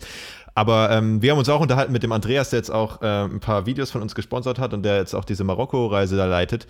Der, mit dem haben wir ein bisschen drüber gesprochen, wie genau dieser Beruf aussieht. Und wir haben ja auch schon drüber gesprochen und das ist wirklich, also nicht, nicht schlecht, du. Also da muss man wirklich auch, glaube ich, ein dickes, dickes Fell haben. Da ist nicht irgendwie 18 Uhr dann Feierabend, sondern dann heißt es dann, hey, irgendwie bei, mit dem Hotelzimmer sind irgendwelche Probleme oder vielleicht raucht irgendein Bike ab oder hey, keine Ahnung. Ich kann mir gut vorstellen, man sagt, okay, der Typ ist Veganer oder Vegetarier oder was, auf einmal ist es da Fleisch auf dem Teller, blöd gesagt. Ja, also ich meine, es kann ja alles Mögliche passieren. Es Und kann, es kann alles passieren. Bei der, bei der äh, Tour durch die Eifel war es zum Beispiel so, ich kam dort abends an, an der ersten Location, wo sich alle treffen. Ich war, nee, ich war mittags schon da, habe aber noch einen ganzen Film mittags schnell abgedreht über Zubehör am Motorrad und war am Abend auch echt ein bisschen müde. Aber klar, äh, müde kannst du da nicht sein. Du bist ja der Animateur in der Gruppe, alle beim Abendessen. Ähm, mein guter Spätzle Herbie aus, ähm, aus Erlangen, aus der Nähe von Erlangen, checkt in sein Hotelzimmer ein, geht auf Toilette, drückt den Toilettenspül und der ganze Kasten explodiert. Also ähm, auf einmal war das Porzellan da komplett gebrochen und dann kommt er so an und das ist so einer, das ist eher so ein ruhiger, der würde wahrscheinlich sogar nie was sagen, aber in dem Moment konnte man halt dann auch nicht mehr auf Toilette gehen. Und, auseinandergefallen. Ja, und dann bin ich halt auch, da musst du dich darum kümmern. Dann braucht er ja sofort ein anderes Zimmer. Und ähm, wie, wie handelst du das? Es gibt bestimmt Reiseveranstalter, die in dem Moment sagen, du, geh mal zur Rezeption, frag mal lieb. Und dann gibt es die, die sagen, ich lasse alles stehen und liegen, mein Essen, mein Bierchen oder was auch immer. Ich stehe jetzt auf, muss es kümmere sein, mich drum. Ähm, und dann haben die, äh, die, die, dann haben die ein richtiges geiles Upgrade bekommen auf ein Top-Zimmer, ganz modern, ganz neu gemacht, ähm, weil die tatsächlich noch in einem unrenovierten Zimmer war. Auch das ist immer so eine Sache. Ähm, ich lege ja sehr viel Wert auf gute Hotels oder preis-leistungstechnisch gute Hotels, sonst würden die Kosten der Reisen explodieren, wenn du nur in Fünf-Sterne-Hotels gehst. Das will auch der, der Reisende ja gar nicht. Der will gut schlafen, der will gut frühstücken, ähm, der braucht jetzt nicht den Superluxus. Aber zum Beispiel beim Check-in ist es oft so, die Hotels haben alle schon vorab alle Daten. Das heißt, der Check-in, selbst von 25 Leuten, wir waren mal einmal maximal 36 Leuten in vier Gruppen oder fünf Gruppen, der Check-in geht immer blitzblank schnell in der Regel, wenn das Hotel einigermaßen fit ist. Wenn das nur Schnarchnasen sind, gut, da kannst du denen so viel Daten vorab liefern. Aber normalerweise geht es auch mit vielen Leuten sehr schnell. Oft mache ich es sogar so, wenn wir an einem Hotel ankommen, stelle ich mein Moped hin. Ich habe noch nicht mal einen Helm richtig runter, während die anderen schon ihr Gepäck schön abladen können und so weiter. Lasse ich alles auf dem Motorrad drauf. Manchmal lasse ich die Zündung sogar an. Renn rein. Sag so, wir sind da. Liste haben sie bekommen. Am besten, am liebsten wäre es mir, wenn ich einfach jetzt alle acht Schlüssel, wenn ich jetzt alle 16 Schlüssel, wenn sie mir die einfach kurz geben, ich verteile. Ähm, manchmal habe ich ja auch so kleine Challenges und Wettbewerbe mit drin. Und tatsächlich mache ich manchmal sowas, wo ich sage, pass auf, wer an dem Tag ein Bild postet mit den meisten Likes, kriegst abends die Suite, weil ich habe eine Suite gebucht. ähm, und ähm, Ja, geile Idee. das ist, äh, das kommt immer sehr, sehr gut an. Und ähm, das, da kommen die witzigsten Sachen bei rum. Wirklich, da gehen Leute auf einmal sagen, oh, ich muss mich jetzt bei Instagram anmelden. Äh, ich kriege zwar nicht viele Likes und Klicks, aber ich mache da mit. Und ähm, andere haben dann riesen Communities hinter sich. Da kommen dann auf einmal 200, 300 Likes zusammen. Und es ist einfach immer witzig. Es ist eine gute Stimmung. Und es, es geht auch darum, wenn so jemand in sein Hotelzimmer reingeht, dann spreche ich auch kurz mit jedem. Ist bei dir im Zimmer alles in Ordnung? Bist du zufrieden damit? Müssen wir gucken, dass wir ein Upgrade kriegen? Oder irgendwas anderes? Äh, Drückt da irgendwas? Dann gibt es ja auch noch das riesen Fragezeichen. Wer ist denn dein Zimmerpartner? Weil bei mir gibt es keine Einzelzimmer. Oh. Ja. Ich sag halt von vornherein, Leute, Bei mir ist alles auch ein bisschen auf Abenteuer und Kompromiss gepolt. Wenn du ein Einzelzimmer haben willst, bin ich unter Umständen nicht der richtige Reiseveranstalter für dich. Weil ich möchte, ja. dass ihr auch auf dem Zimmer zusammenwachst, selbst wenn ihr euch überhaupt nicht kennt. Und du bist vielleicht sogar Vorstandsreferent und der andere ist sogar Geschäftsführer von 300 Leuten. Ähm, und ihr müsst zusammen aufs Zimmer. Das seid ihr ja gar nicht gewohnt. Und ganz ehrlich, da sind Freundschaften bisher entstanden, wo mir Leute im Nachgang für danken. Und diese Dankbarkeit, Luke, wenn du selber mal eine Reise so führst und es ist eine erfolgreiche Reise, du bist selber mit dir und mit dem, was passiert ist, glücklich. Es gibt nichts Besseres als dann noch das Lob von der Gruppe und die Leute sind happy. Ey, das ist das Geilste. Geld ist das eine. Man muss damit Geld verdienen, so wie andere mit ihrer Arbeit Geld verdienen, muss muss man, wenn man so eine Arbeit durchführt, damit Geld verdienen und seine Kosten decken und sogar vielleicht noch Geld übrig haben für andere Projekte und eine neue Kamera und was auch immer alles so dazukommt. Ähm, aber das größte Lob ist immer noch, wie auch beim YouTube-Video, der Daumen nach oben, der positive äh, Kommentar. Geil, ja. Das ist das, was zählt. Ja, ey, krass. Also ich, ich halte es mir mal offen. Ich weiß auch nicht, wie das funktioniert mit der Weltreise dann. Es gibt ja welche zum Beispiel, ich, kennst du Ed March äh, mit den C90 Adventures? Der fährt mit diesem... Nee, kenne ich leider nicht. Alter, den muss ich dir mal schicken. Ja, wirklich einer der besten YouTube-Channel. Der fährt mit einer kleinen äh, 90 Kubik Honda. Ist er im Winter auch nach Norwegen gefahren und im Winter durch Kanada und krass. großartiger Typ. Also und wirklich auch so richtig, richtig, richtig low budget. Also der ist auch im Winter durch Kanada mit Zelt und so. Also die sind, haben einfach draußen geschlafen und sind dann aufgewacht ähm, und das Zelt hat man gar nicht mehr gesehen, weil überall Schnee war. war ah, richtig krass. gut. Muss ich dir nachher mal schicken. Ähm, auf jeden Fall, was der macht, ist, der macht seine Weltreise und fliegt äh, parallel dann ab und zu äh, ein paar Wochen, ich glaube, ist nach Vietnam geflogen und hat dann dort ähm, sozusagen sein Budget aufgestockt, indem er in Vietnam so eine Reise gemacht hat. Das machen ähm, viele. Das ist vielleicht auch ein Thema. Das machen relativ ja, also viele. Also das hat auch die Kinga schon mal gemacht. Der Daniel Rinz hat das, glaube ich, schon mal gemacht. Das äh, geführte Reisen irgendwo am anderen Ende der Welt vielleicht zu erreichen mit einem Flieger oder man ist da vielleicht sogar gerade vor Ort. Halt ja, die Leute kommen zu Thema. einem selbst. Wäre ja noch praktischer, wenn man, wenn man so eh selbst kann. schon da ist. Ja. Ja, also ähm, auf deine Eingangsfrage, ja, wie es mit Community-Treffen aussieht, wir, wir, sind da auf jeden Fall dran und überlegen uns was Cooles, aber muss halt äh, alles auch irgendwie ordentlich funktionieren. Und ich glaube, es gibt nichts Schlimmeres, als das an die große Glocke zu hängen, hey, wir machen hier geiles Community-Treffen und dann wird es eine Katastrophe für alle und am Ende hat keiner mehr Bock und ähm, das soll schon geil sein. Und da warte ich lieber ein, bisschen, ein halbes Jahr länger und ähm, jetzt mit Corona ist sowieso erstmal abgehakt. Ne? Ach, Corona, dieses Corona, ey, hoffentlich. Hoffentlich ist es bald zu Ende. Ich würde es mir so wünschen. ja. Wahnsinn. Gucci, du, dann haben wir jetzt heute wieder äh, ordentlich was auf die Uhr bekommen. Hey, ohne, ohne Stift und ohne Zettel, Themen wie jede Woche. ohne Themen wie jede Woche. ähm, deswegen, wir brauchen Themen. Ja? Wenn ihr diese Nachricht ja. hört, haben wir das Problem, Hilfe. dass wir schon Hilfe. die nächste aufgenommen haben und haben wieder keine Themen. Aber schickt uns mal was, wo ihr sagt, ähm, das würde euch noch vielleicht interessieren. Schickt uns eine Sprachnachricht maximal 60 Sekunden lang für unseren Break in der Mitte. Und ich habe heute übrigens in der Nacht um 1.50 Uhr eine Beschwerde bekommen. ähm, Über einen Podcast? Ja, weil, unser, weil unser Podcast, wo, wo ist die Folge? Ach, die wollen die schon um 0 Uhr. Ich mache das immer um 9 Uhr, weil ich denke so, ach, gemütlich, im Sonntag Frühstück, Podcast. Ich kann das auch in Zukunft 0 Uhr raus. Mach das, das mal Mitternacht. Mach das Mitternacht. Okay. Äh, mach das um 0 Uhr 1, ähm, damit es nicht aus Versehen schon am Samstag äh, released wird. Also ab jetzt könnt ihr auch schon, wenn ihr abends keinen Bock habt auf andere Menschen, äh, auf euren Lebenspartner, der neben euch schon schläft. Äh, wenn ihr Bock habt, setzt euch eure AirPods auf und hört schon um 0 Uhr 1 am Sonntagmorgen äh, die neueste Folge Podcast. Wir könnten eine, eine Silvesterfolge mit uns ins neue Jahr. Äh, wird dann um, um 23.55 Uhr released. ja, und wir, wir, zählen das so runter, oder? Fünf, vier, wo immer ihr auch seid. In, in welchen äh, wohnbeschränkten Gebieten und partybeschränkten Menschen, Ansammlungen ihr euch gerade befindet. Ihr könnt mit uns Podcast, feiern. Der ja. Corona-Podcast. Man, man wird dadurch auch kreativ. Also da, da werden neue Formate erschaffen. Ich habe gestern äh, auf YouTube ein Konzert gesehen. Eigentlich wäre noch ein, ein Livestream, wäre geil. Das wäre auch cool. Zu Silvester. Ja, ja. Oh. Was ist ein Silvester ist, ähm, warte mal, das ist Donnerstag auf Freitag, 31. auf 1. Ich meine, wir dürfen hier in Baden-Württemberg jetzt eh nicht mehr raus. Ähm, und ich glaube, ihr in Bayern sowieso nicht. Das ist ja bei euch schon länger ein bisschen strenger, glaube ich, gell? Meine Schwester studiert in Nürnberg. Ich glaube, die hat irgendwas erzählt. Aber Hier wird immer alles irgendwie so streng kommuniziert, bla. Und trotzdem, wenn du mal rausgehst zum Einkaufen, irgendwie die Autos fahren, die Menschen laufen auf der Straße. Also es ist, äh, es Hm. ist nicht so, dass ich jetzt das Gefühl habe, ich bin hier irgendwie mega krass eingesperrt oder sonst was. Deswegen verstehe ich auch die Problematik nicht, warum viele mit einem Lockdown Probleme haben. Wenn, dann muss man den Lockdown so machen, dass keiner mehr vor die Tür gehen darf. Dann, dann ist was anderes. Das ist für mich Lockdown, wenn keiner mehr in seinem Auto sitzt und durch die Gegend fährt. Äh, aber momentan, hm.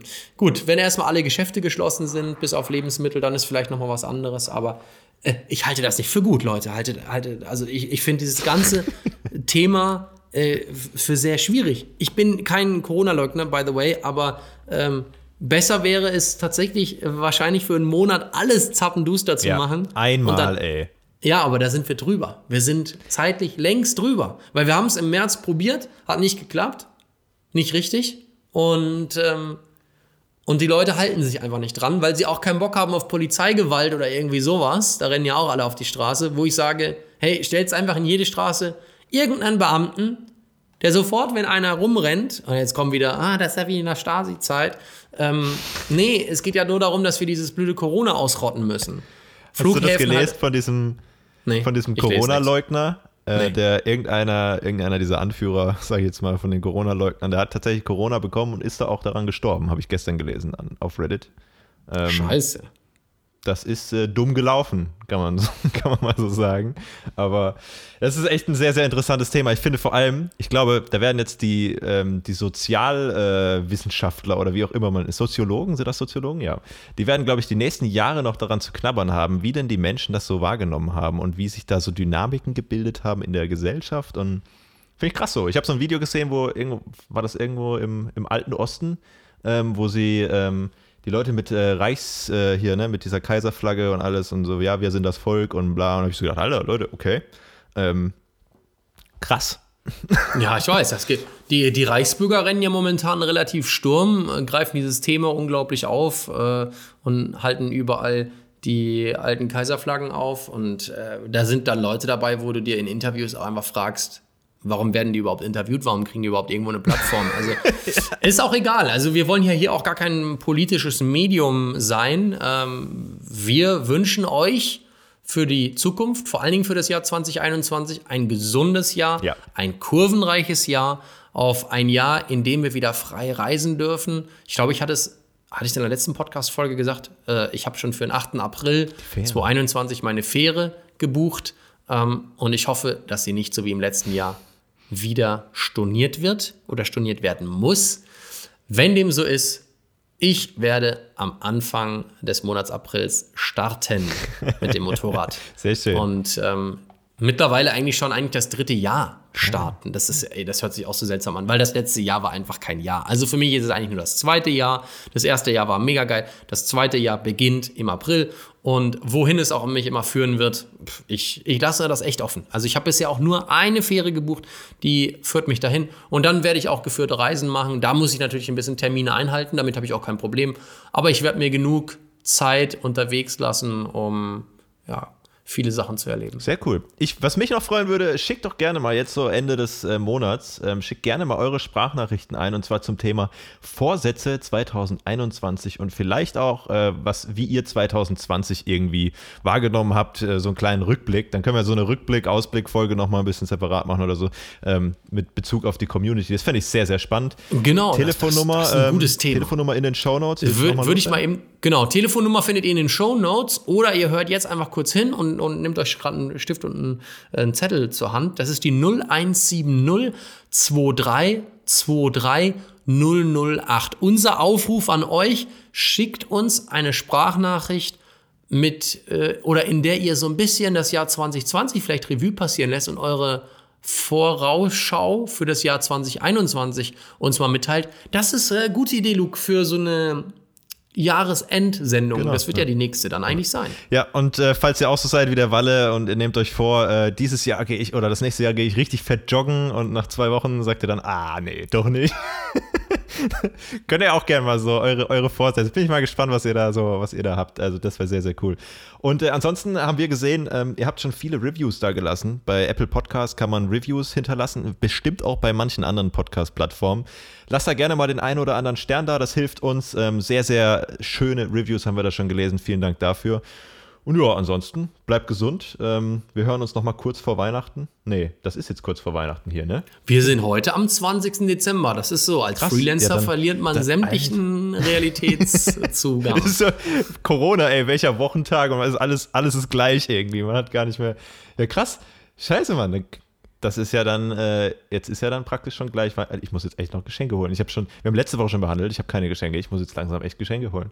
Und äh, dann hoffen wir, dass ihr schon Geschenke habt und eure Families auch äh, sehen könnt und äh, ja, trotzdem irgendwie halbwegs schöne Weihnachten feiern könnt und äh, bleibt vor allem gesund. Ja. Auf jeden Fall. Alles Gute euch und bis nächste Woche. Tschüss. Tschüss.